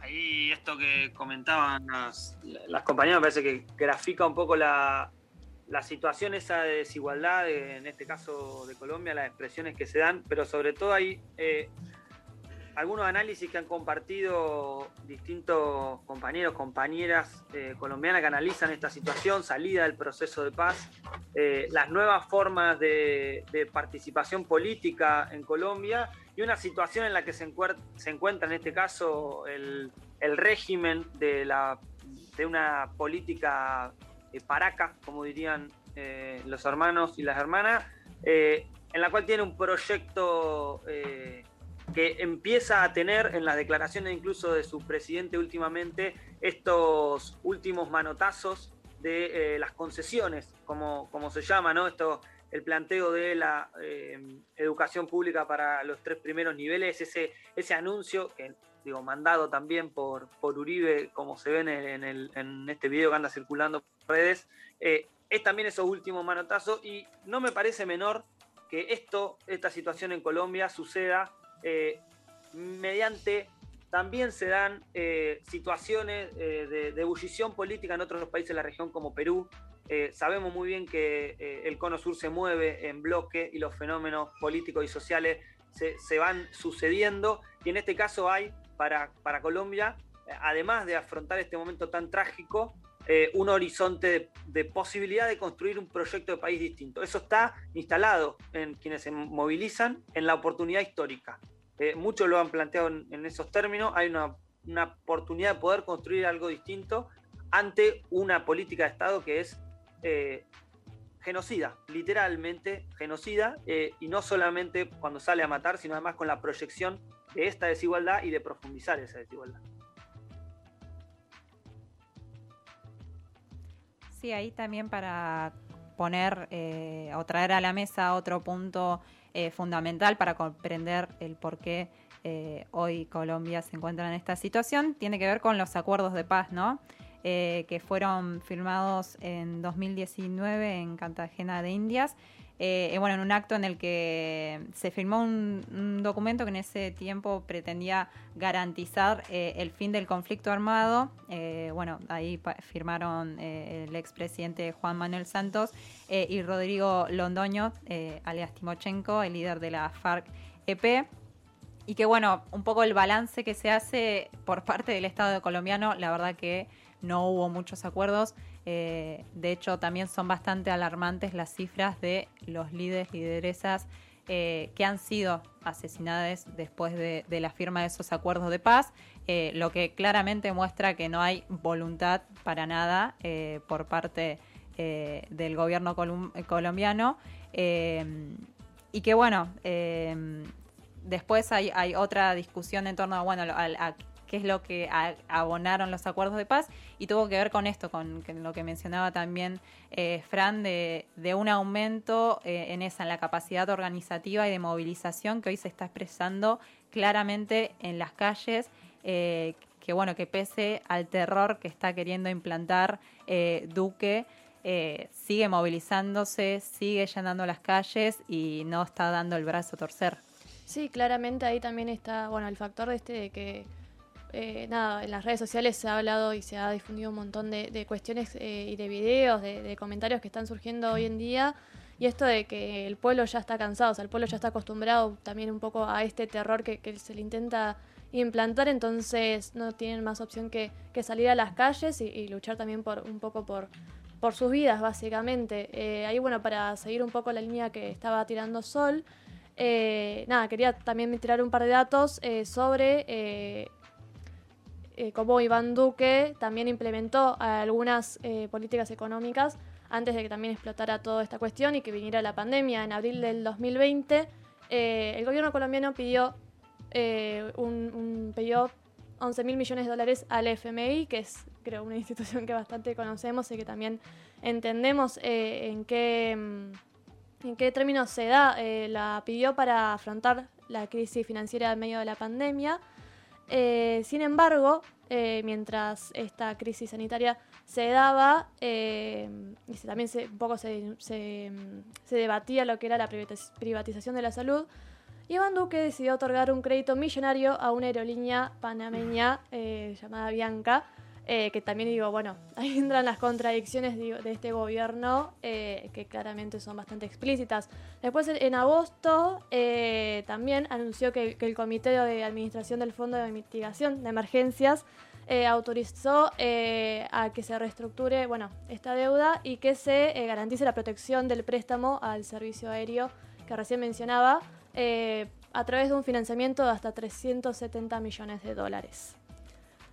Estamos hablando de mucha plata y que eh, hoy en día, eh, bueno, ya para pasar un poco a la coyuntura más actual, lo que sucedió con, la reforma tributaria, digo que fue un proyecto que, se intentó instalar con el discurso de esto, afrontar la crisis que trae consigo el, COVID, ¿no?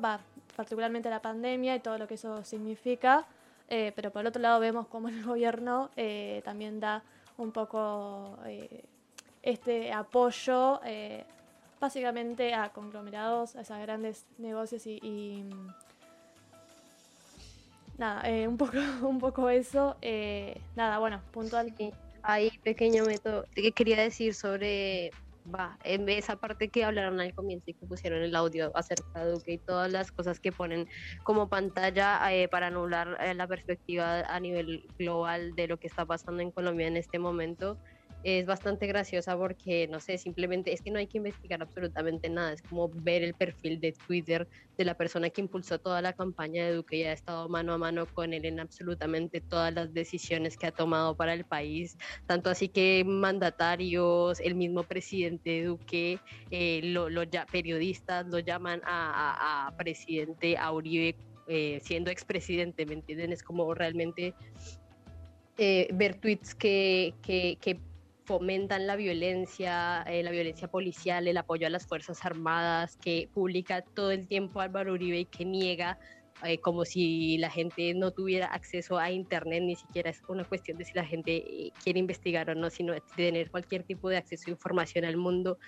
también recomiendo una entrevista que hizo CNN al presidente Álvaro Uribe hace poquito, donde básicamente el periodista le reclama por todas las atrocidades que publica en su Twitter y él empieza a confundirse y a hablar acerca de los pájaros que están en extinción y es como, bueno, ver claramente vemos en manos de quién es, está toda esta crisis y, nada, eh, perdón, me, me un montón, pero solamente quería hablar acerca de esa no violencia que proclaman y es un poco em, hipócrita al saber que hay un montón de información acerca de cómo están en este momento formando a las fuerzas militares en el país y hablando de y fomentando esto de la revolución molecular disipada, que es un invento de ese neonazi chileno Alexis López eh, que pone a, la, a la cualquier revolución popular como una, así sea pacífica, como un acto eh, de subversión totalmente nociva para lo que significa nación y bueno, nada, eh, incitando a, a, poner a toda cualquier fuerza armada, sea policial o militar, en contra del pueblo y a vernos como si fuéramos el peor enemigo de la nación. Así que eso.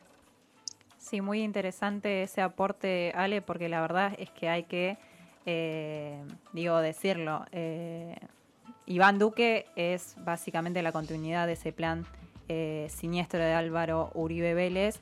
y bueno, que no está, digo, no, no, sorprende la respuesta represiva que está teniendo por, sobre su pueblo. que también, bueno, hay, hay que comentar la situación que se está viviendo nosotros estamos recibiendo algunos eh, videos, fotos, imágenes que están difundiéndose de lo que viene siendo eh, la masacre que están llevando adelante las fuerzas de seguridad, las fuerzas represivas de, eh, comandadas por Iván Duque.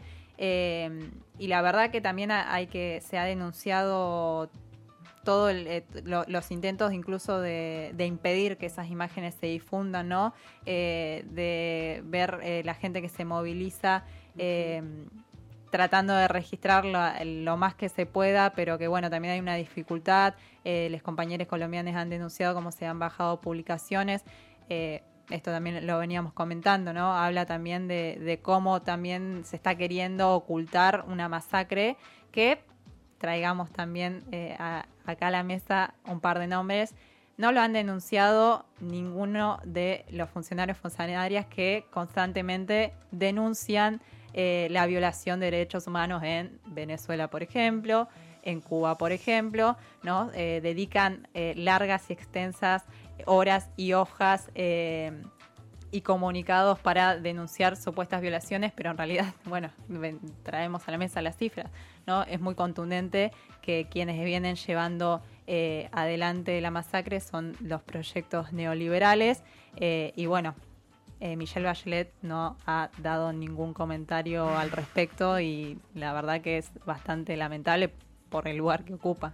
Sí, eh, bueno, coincido con que el aporte de Ale fue fundamental. Digo, la construcción que se hace en estos casos, lo charlamos un poco al principio, pero creo que es fundamental. Y quienes hablan, quienes no, hablan. Eh, ahí también me parecía importante mencionar que me he notado acá eh, que en este foro que mencionamos al principio, que fue en Miami con varios funcionarios, exfuncionarios de la derecha, eh, el único momento en el que se habló de Colombia fue cuando Lenin Moreno básicamente dijo que Ecuador detectó una injerencia política y económica del régimen de Nicolás Maduro en sus protestas. Eh, digo, la construcción esa o cuando se habla, por ejemplo, tanto en medios argentinos como en medios eh, internacionales sobre este conflicto. Se habla un poco eh, solamente sobre eh, que está sucediendo que hay manifestaciones y que hay gente en la calle. O esto de, bueno, los artistas que salen a pedir ayuda por su país o por el país de Colombia y se, corre totalmente el foco, o sea, no se, no se habla de la política, de lo político que atraviesa todo esto y de las medidas, digo, sí, incluso de las cifras se habla, porque lo vemos con los medios deportivos que criticábamos las semanas anteriores, que ponen que se suspenden los partidos en Colombia por la crisis que atraviesa Colombia y no se nombra nunca el término reforma tributaria, no se habla de la cantidad de muertes y desaparecidas y abusos y violaciones de los derechos humanos que hay en Colombia, entonces claramente desde lo mediático se vende otra cosa, porque también sabemos, y es en relación a todo lo que venían charlando las compañeras recién, cómo funciona ese gran conglomerado mediático y a qué intereses responde o no. Sí, sí, total, eh, totalmente. Eh, o sea, además este discurso de, bueno, se presentó la reforma tributaria y después se bajó, igual Iván Duque nunca, eh, igual remarcó de que buscaba que luego de que pasen estos conflictos, como él le llama, iba a volver a presentarla capaz con otro, con otro aspecto, con otra de otra forma, pero sabemos que van a ir por los mismos intereses, eh, claramente. Y bueno, ante todo esto, nos pareció importante también mencionar que eh, bueno, ya se está denunciando internacionalmente a Iván Duque y a todos los funcionarios que están detrás de, esta masacre básicamente y de la represión del pueblo. Eh, ayer justamente el senador Iván Cepeda denunció ante la Corte Penal Internacional y las Naciones Unidas a bueno, Iván Duque por 1.595 casos de agresión y violaciones de derechos humanos eh, en solamente 16 días del paro nacional.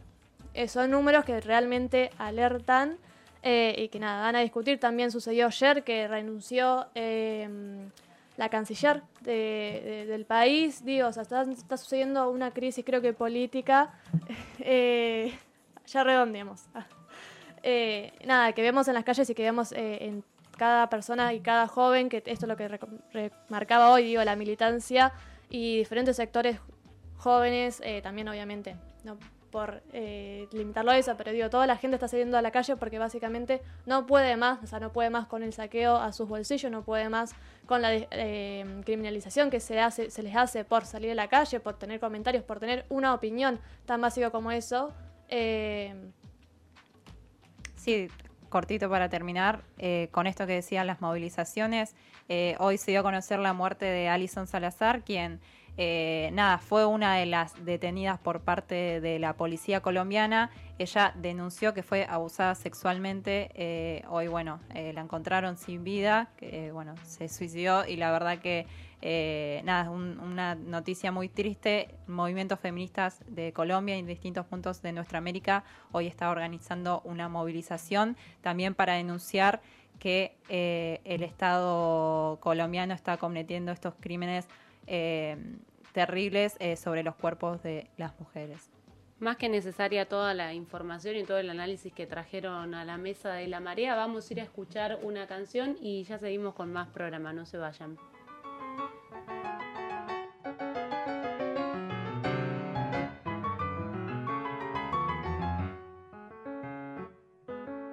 Me pegaste una etiqueta antes de saber quién soy pegaste una etiqueta antes de saber quién soy. Cuando me pusiste nombre, me condenaste a ser vos. Nunca podrás atraparme con una palabra no. Nunca podrás atraparme con una palabra no. Una pluma no hace un ganso, yo solo quiero ser yo. Milonga Queen soy lo que soy. Si te gusta bien y si no, no. Si te gusta bien y si no, no.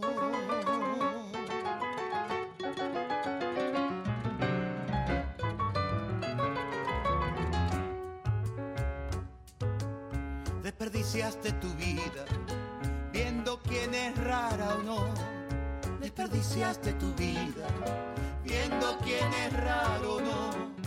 Pero lo más sorprendente, que creas que la rara soy yo.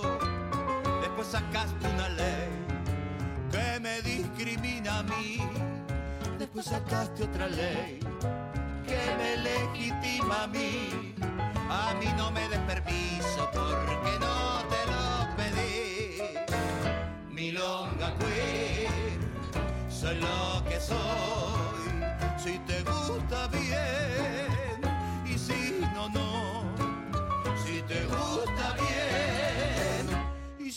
si no, no.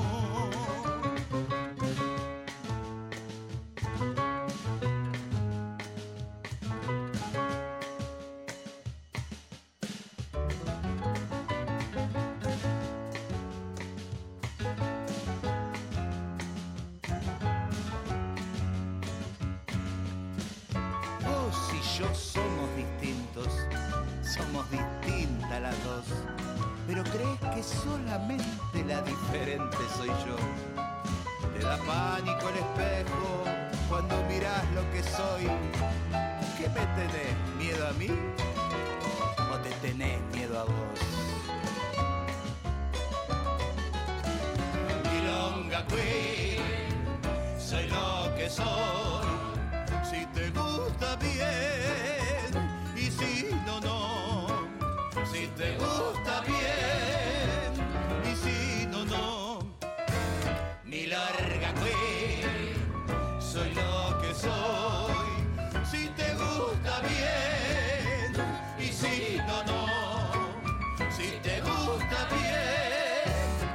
si no, no.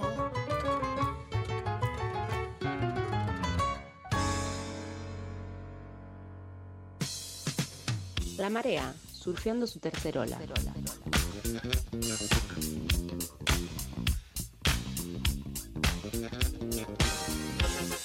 Yeah.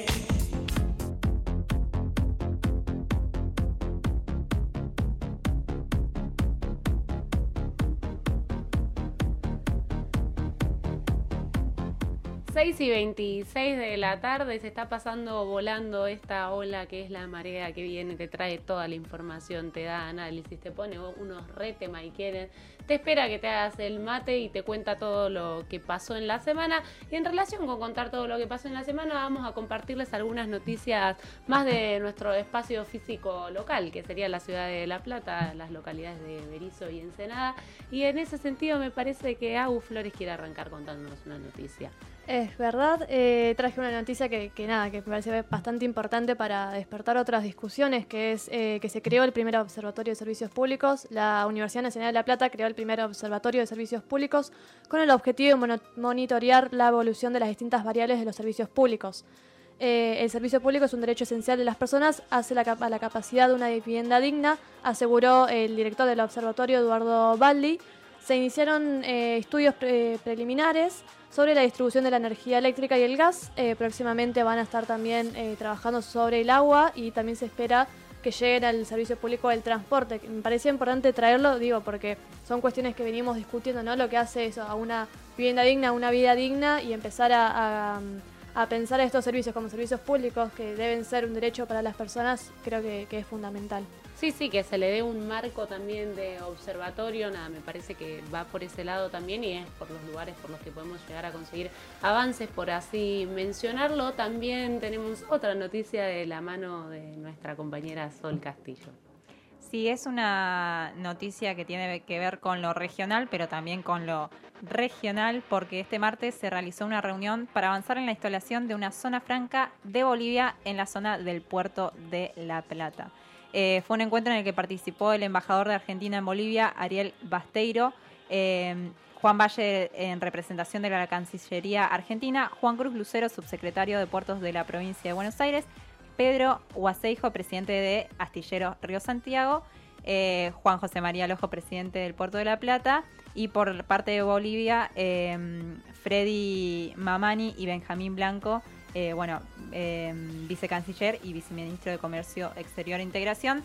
Recordemos que la salida al mar eh, para Bolivia es una consigna que, bueno, que viene una bandera de lucha que vienen alzando desde el hermano pueblo boliviano y la verdad que esto es una oportunidad que, que es bastante importante, sobre todo teniendo en cuenta que Bolivia volvió a recuperar el mando del Estado, quedó en manos de un gobierno popular, en la Argentina también, y la verdad que es una noticia que bueno vislumbra eh, la posibilidad de volver a reconstruir ese tiempo nuestro americano que tanto ansiamos.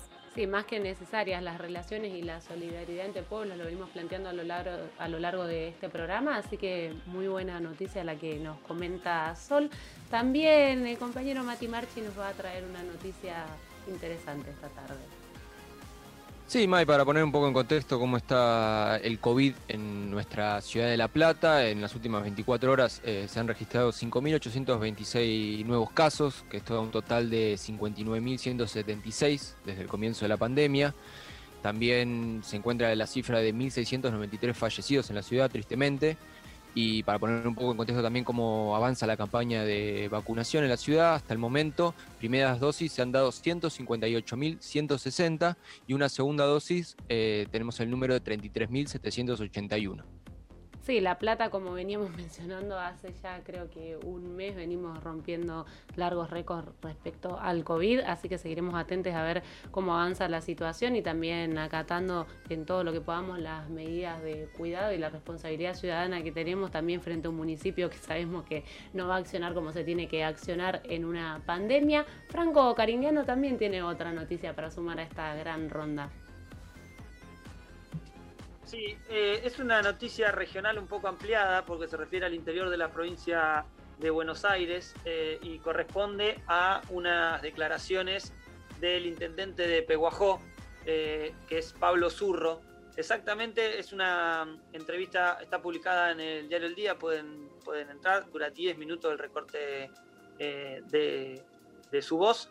y uno de los títulos, concretamente producto de la noticia que daba Juanma hoy, del aumento eh, de la inflación en abril, un 4,1%. Las declaraciones tenemos que ir por la regulación de granos y la carne, aunque no le guste a los gorilas. Volver a controlar los alimentos para que los argentinos no paguen 800 pesos el, kilo asado como hoy o como puede llegar a valer más adelante 2.000 pesos. Esto habla por el, el alta de los precios de los commodities y que esto se traslada al costo de los argentinos cuando se produce aquí y se vende a precio internacional. Así que es parte de una voz que también sale a dar un debate que eh, traíamos a la marea. Sí, más que necesarias también las declaraciones, porque me parece que es interesante y piola posicionarse en ciertas cosas, sobre todo cuando venimos discutiendo quiénes tienen el poder y quiénes manejan ciertas balanzas en lo que respecta a la política, así que es necesario que traigas esas palabras. También Ale Mutale nos comparte una noticia de lo que respecta a las localidades aledañas de esta ciudad. Bueno, esta semana detuvieron a un hombre que vendía presunta Sinopharm a 5 mil pesos. Leonardo Alvarado es un remisero que fue contratado por el Ministerio de Salud para hacer tareas de logística relacionada con un vacunatorio de Berizo, en el que tenía tareas de descarte de los residuos. Estaba vendiendo de forma ilegal vacuna china Sinopharm en Berizo. En, en la fiscalía que lidera Marcelo Martini tienen indicios de que Alvarado tenía acceso a un vacunatorio y que podría haber faltantes y hacer parte de las vacunas que han sido robadas a lo largo del país. Pero bueno, los, los, investigadores de la bonaerense en cambio piensan que el hombre rellenaba frascos vacíos, em, bueno, era placebo según ellos, eh, pero no con la vacuna, sino pues con una sustancia inocua. Así que esa es la temilla que les traigo hoy terrible noticia la que compartís, Ale, realmente indignante, más en este marco, en este contexto, bueno, claramente siempre hay gente que igual intenta hacer negocio y lucro sin importarle nada, mucho menos un virus, una pandemia, así que tremenda la noticia que nos compartís. Quizás para romper un poco el hielo con la seriedad de una ronda de noticias, Mati Marchi nos trae la última que va por otro lado y que quizás va a allanarnos un poco el terreno para lo que venga después de, la pausa que tenemos, que es un poquito de humor que siempre comparte la marea los viernes a la tarde. Sí, sí, traigo noticias de último momento, acá me las pasaban por vía WhatsApp. Eh, los ciudadanos de La Plata tienen nuevas preocupaciones más allá de mirar hacia abajo cuando caminan para no cruzarse con una baldosa floja y empaparse, sino ahora tienen que tener la preocupación de mirar hacia arriba porque vecinos han comentado que gavilanes andan picoteando personas y perros por la ciudad, así que les pedimos a la gente, a los oyentes y a los ciudadanos de La Plata que anden con cuidado porque usted puede ser picoteado. Más allá de que siempre tenemos un momento humor de la marea, quiero aclararle a toda la audiencia, a todos los oyentes que esta noticia es real, así que háganle caso a Mati y Marchi. Vamos a una breve pausa muy chiquita, quédense, que sigue una parte muy divertida del programa. Les invito a que no se vayan. yo soy la otra la que tiene el fuego, la que sabe bien qué hacer. Tu sonrisa es la caricia que me mueve, que me hace enloquecer. Y por eso yo pregunto. Es ese hombre que me mira y me desnuda? Una fiera inquieta que me da mil vueltas y me hace temblar, pero me hace sentir mujer. Nadie me lo quita. Estás escuchando La Marea, el magazine de los viernes. Con la data que tenés que tener para cerrar la semana.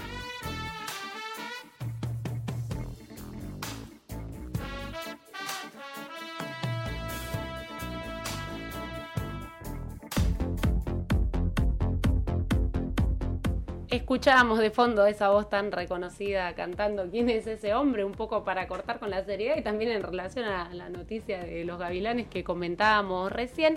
Y ahora sí le toca el turno a él que nos viene a desandar algunas dudas respecto a algo que por lo que discutimos la otra vez hace varias semanas, es bastante más que una tribu urbana, pero bueno, no voy a ocupar yo aire, sino le voy a dejar la palabra a Mati Marchi, que nos viene a contar algunas cosas y quizás hacernos reír un rato.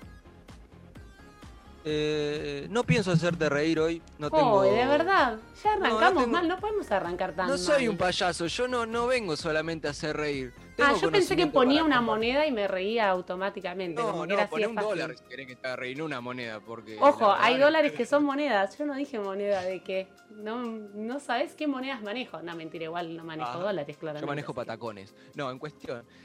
Eh, sí, hoy vengo a, a traer ciertos conceptos a la marea para allanar el terreno para futuras charlas también. Y hoy les vengo a hablar de los otakus. Usted del otro lado se preguntará, ¿qué es un otaku? ¿Qué es esa palabra que desconozco totalmente?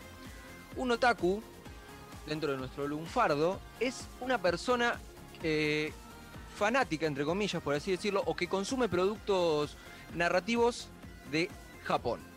Ya sea manga, que es la historieta conocida en, eh, en esa región, o anime, que es llevar ese manga, esa historieta, a movimiento, animación, básicamente. Dentro, el otaku, así como esa palabra, nace de un comediante japonés allá por la década del 80, burlándose de este sector que consumía estos productos narrativos, manga o anime. Que después esa palabra se resignifica dentro de las personas que pertenecen a este grupo, apropiándose y tomándola como algo positivo. Otaku hacía referencia a nerd, friki, persona fuera de, de la normalidad, por así decirlo. Pero vamos a, a andar un poco en qué es el anime y qué es el manga más. El manga, como decía, es la historieta japonesa, que no tiene muchas diferencias con la historieta nacional, en cuestiones de globos de diálogo, viñetas, dibujos y una historia para narrar. Las pocas diferencias que tienen, para si alguna vez oyentes de la marea se encuentran ante un manga, son dos conceptuales para poder leerlo. En Japón, la lectura se hace de derecha a izquierda. Si vos agarras un manga un libro, tenés que empezar por lo que acá sería la contratapa. Ahí es donde abrís el, el manga. Cualquier duda que vayan teniendo me van consultando y yo la voy sacando. Ya con La esa aclaración es bastante porque hubiese agarrado un manga o una manga, no sé bien tampoco cómo se usa el artículo en ese caso y te lo pregunto, manga. y le hubiese agarrado al revés. Así que gracias por ese dato. Igual la- las editoriales acá que, que publican manga tienen, eh, saben que la gente no está acostumbrada a esto, entonces en la última página, que sería la primera para nosotros, ponen que esto se lee al revés, básicamente. Ahí va. Lo otra, la otra diferencia que también tienen es que la lectura de los globos de diálogo eh, también es de derecha a izquierda. Una cuando, uno cuando va a agarrar la primera página para leerla, tiene que ir al globo de diálogo que se encuentre arriba hacia la derecha primero. Y de ahí ir moviéndose de derecha a izquierda y bajando para poder consumirlo. Esos son básicamente los dos conceptos que hay que tener en cuenta cuando agarramos un manga. Y después tenemos el anime, que es básicamente la animación de ese producto, aunque a veces también se ha animado eh, libros, novelas, pero generalmente el anime se, caracteriza por eh, animar los mangas. Pero esta, esto que les traigo un poco para hablar de los otakus, que son esta- estas personas que de alguna manera consumen productos narrativos constantemente de Japón, y no solo anime y manga, sino también de alguna manera consumen la cultura. Vuelven a- podemos usar la palabra fanático, pero también eh, filosofías que se encuentran allá de vida, vestimentas, música. Se arma como una cuestión ahí de una pertenencia que parece tan ajena como propia se vuelve, porque estamos hablando de un país a miles de kilómetros con otro tipo de vida que de vuelta personas de diferentes partes lo vuelven propio y lo reproducen en su región. Entonces, esto también es un poco de lo que sucede con, con las cuestiones del Internet y, y la globalización, de de repente tenemos acceso a diferentes culturas todo el tiempo. Pero yo traigo esto del anime y el manga y, el otaku, que tiene cierta humorada en el Internet, ¿no? Hay una cuestión de, de todo el tiempo al, ota- al otaku, como decíamos en, el Instagram de la marea, hoy cuando subíamos la historia de el otaku es sucio, el otaku no se baña, hay una cuestión ahí de, de denigrar porque también nace de esto de que decía de este comediante japonés que le usaba esta palabra otaku para tratarlo de friki y nerd, de apartarlo. Que es algo que se da todo el tiempo en la sociedad, que se dio en su momento con los hippies, con, los con los rolingas. Esta cuestión de todo lo ajeno, todo lo que no entra en los cánones o no entra en la normalidad, lo tratamos de mugriento, básicamente. Sí, nunca nos informamos o nos metemos a ver qué es lo que sucede en ese mundo o si nos interesaría, porque realmente creo y considero que mucha de la gente que lo critica despectivamente desde afuera quizás nunca ha visto un anime o leído un manga como para saber si es algo que le atrapa o no y si lo que tiene y le genera cuando ve otro producto audiovisual o cultural de otro lugar no es simplemente haber naturalizado que es así y por eso le gusta.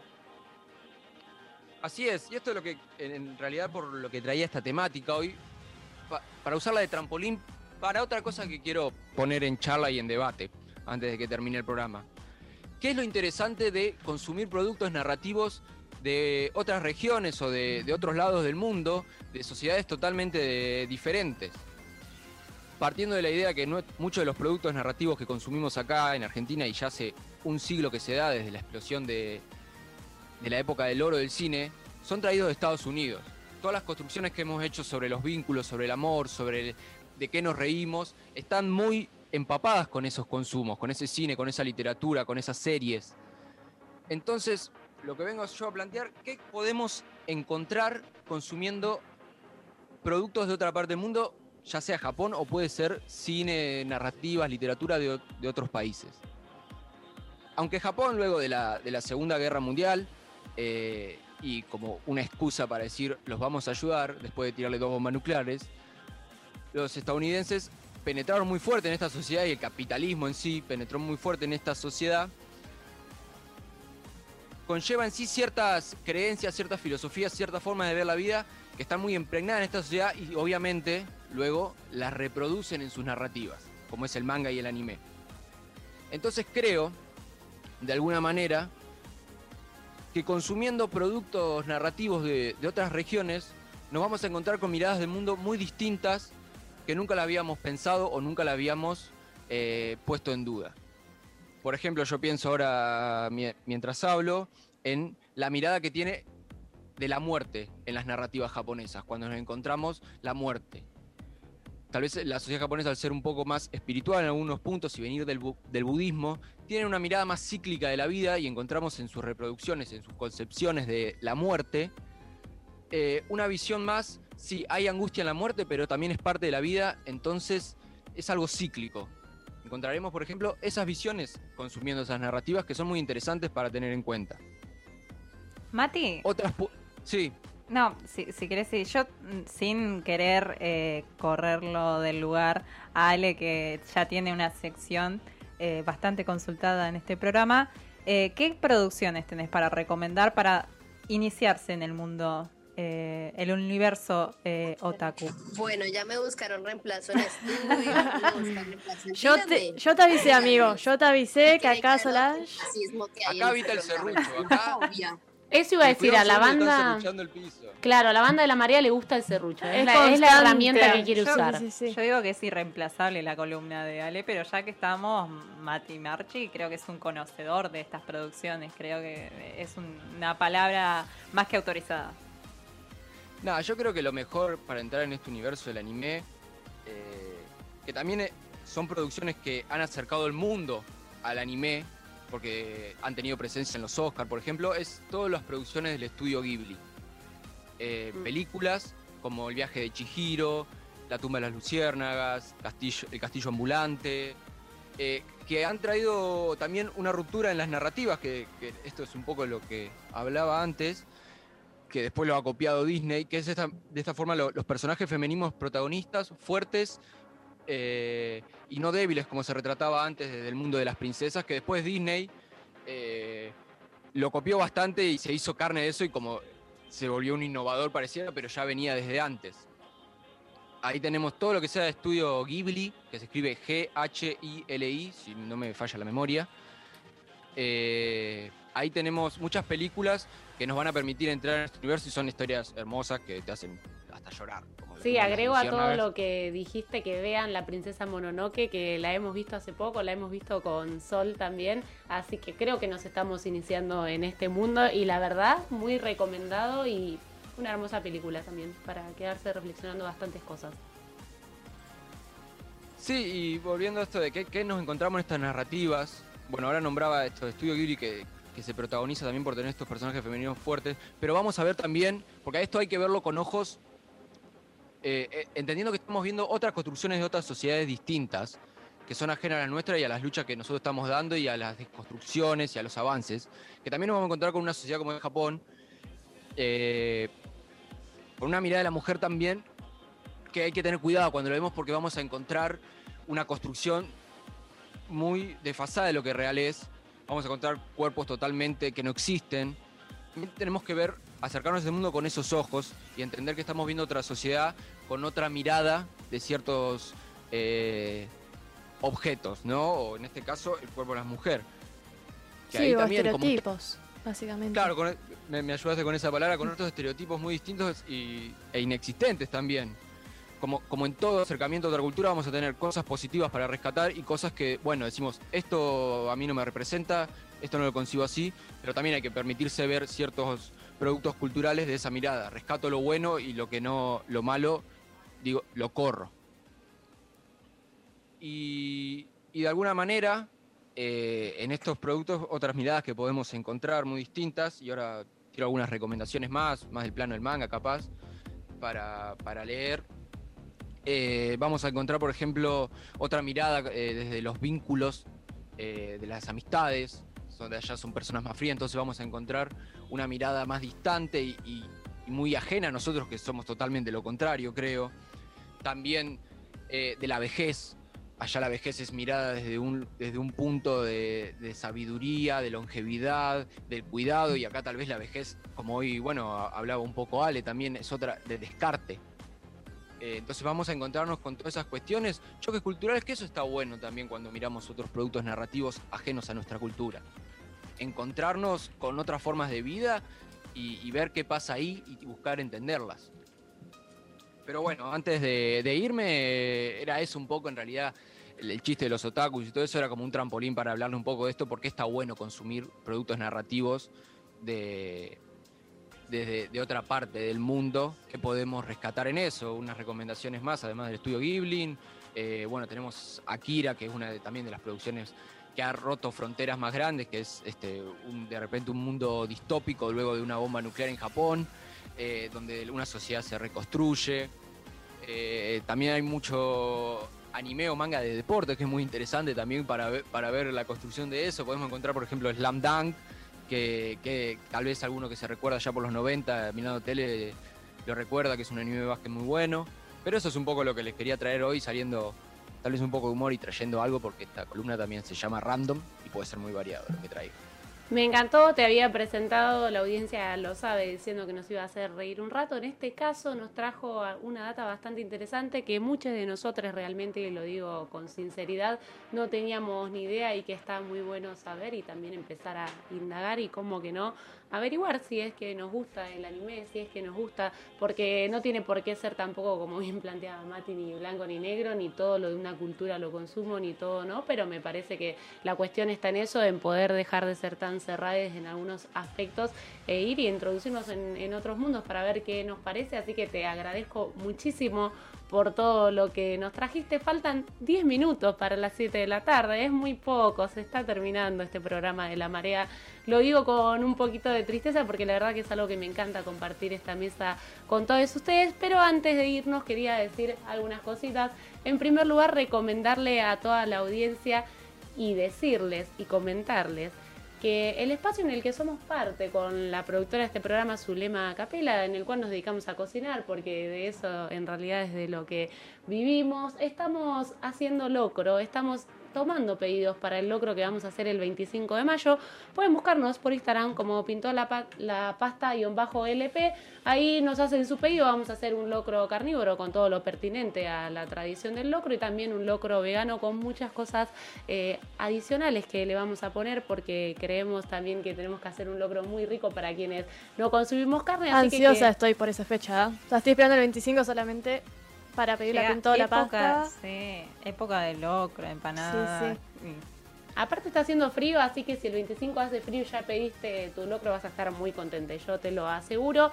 Antes de irnos también, mandarle un saludo a todos quienes se quedaron hasta el final, agradecerle a todos mis compañeros por haber estado todo este programa, agradecerle a las compañeras que están acá en Radio Futura, manda un saludito. Recién llegó un mensajito de S. Yusef. Le mandamos un saludo que está ahí escuchando, escuchó atento las recomendaciones de, la columna Otaku que trajo Mati Marchi. Bueno, le mandamos un saludo a ese. Franco también quiere mandar un saludo, me parece. Sí, quiero mandar un par de saludos. Le quiero mandar saludos a Nacho Salaverría, un compañero de fútbol de la infancia que me acaba de mandar un mensaje, dice que estaba conectado. Y le quiero mandar un fuerte abrazo también a Lucho Montefinales, que nos está escuchando mientras labura.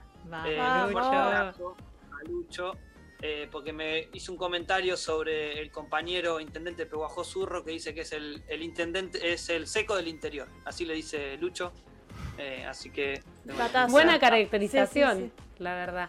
Le mandamos un abrazo grande a Lucho, a quien queremos y extrañamos y esperamos que ande muy bien. Le mandamos un saludo a toda la audiencia de Radio Futura, de La Marea, que se quedó al final, hasta el final de este hermoso programa. De nuevo les agradezco a todos, Franco Cariñano, Ale Mutale, Mati Marchi, Juanma Palermo, Sol Castillo, Agus Flores, Zule Capela y Amaru en los controles por haber estado todo este programa de La Marea y haberlo hecho posible. Y si todo sale bien, nos encontramos la semana que viene, viernes a las 4 de la tarde, al aire comunitario de Radio Futura. Nos vamos escuchando una canción.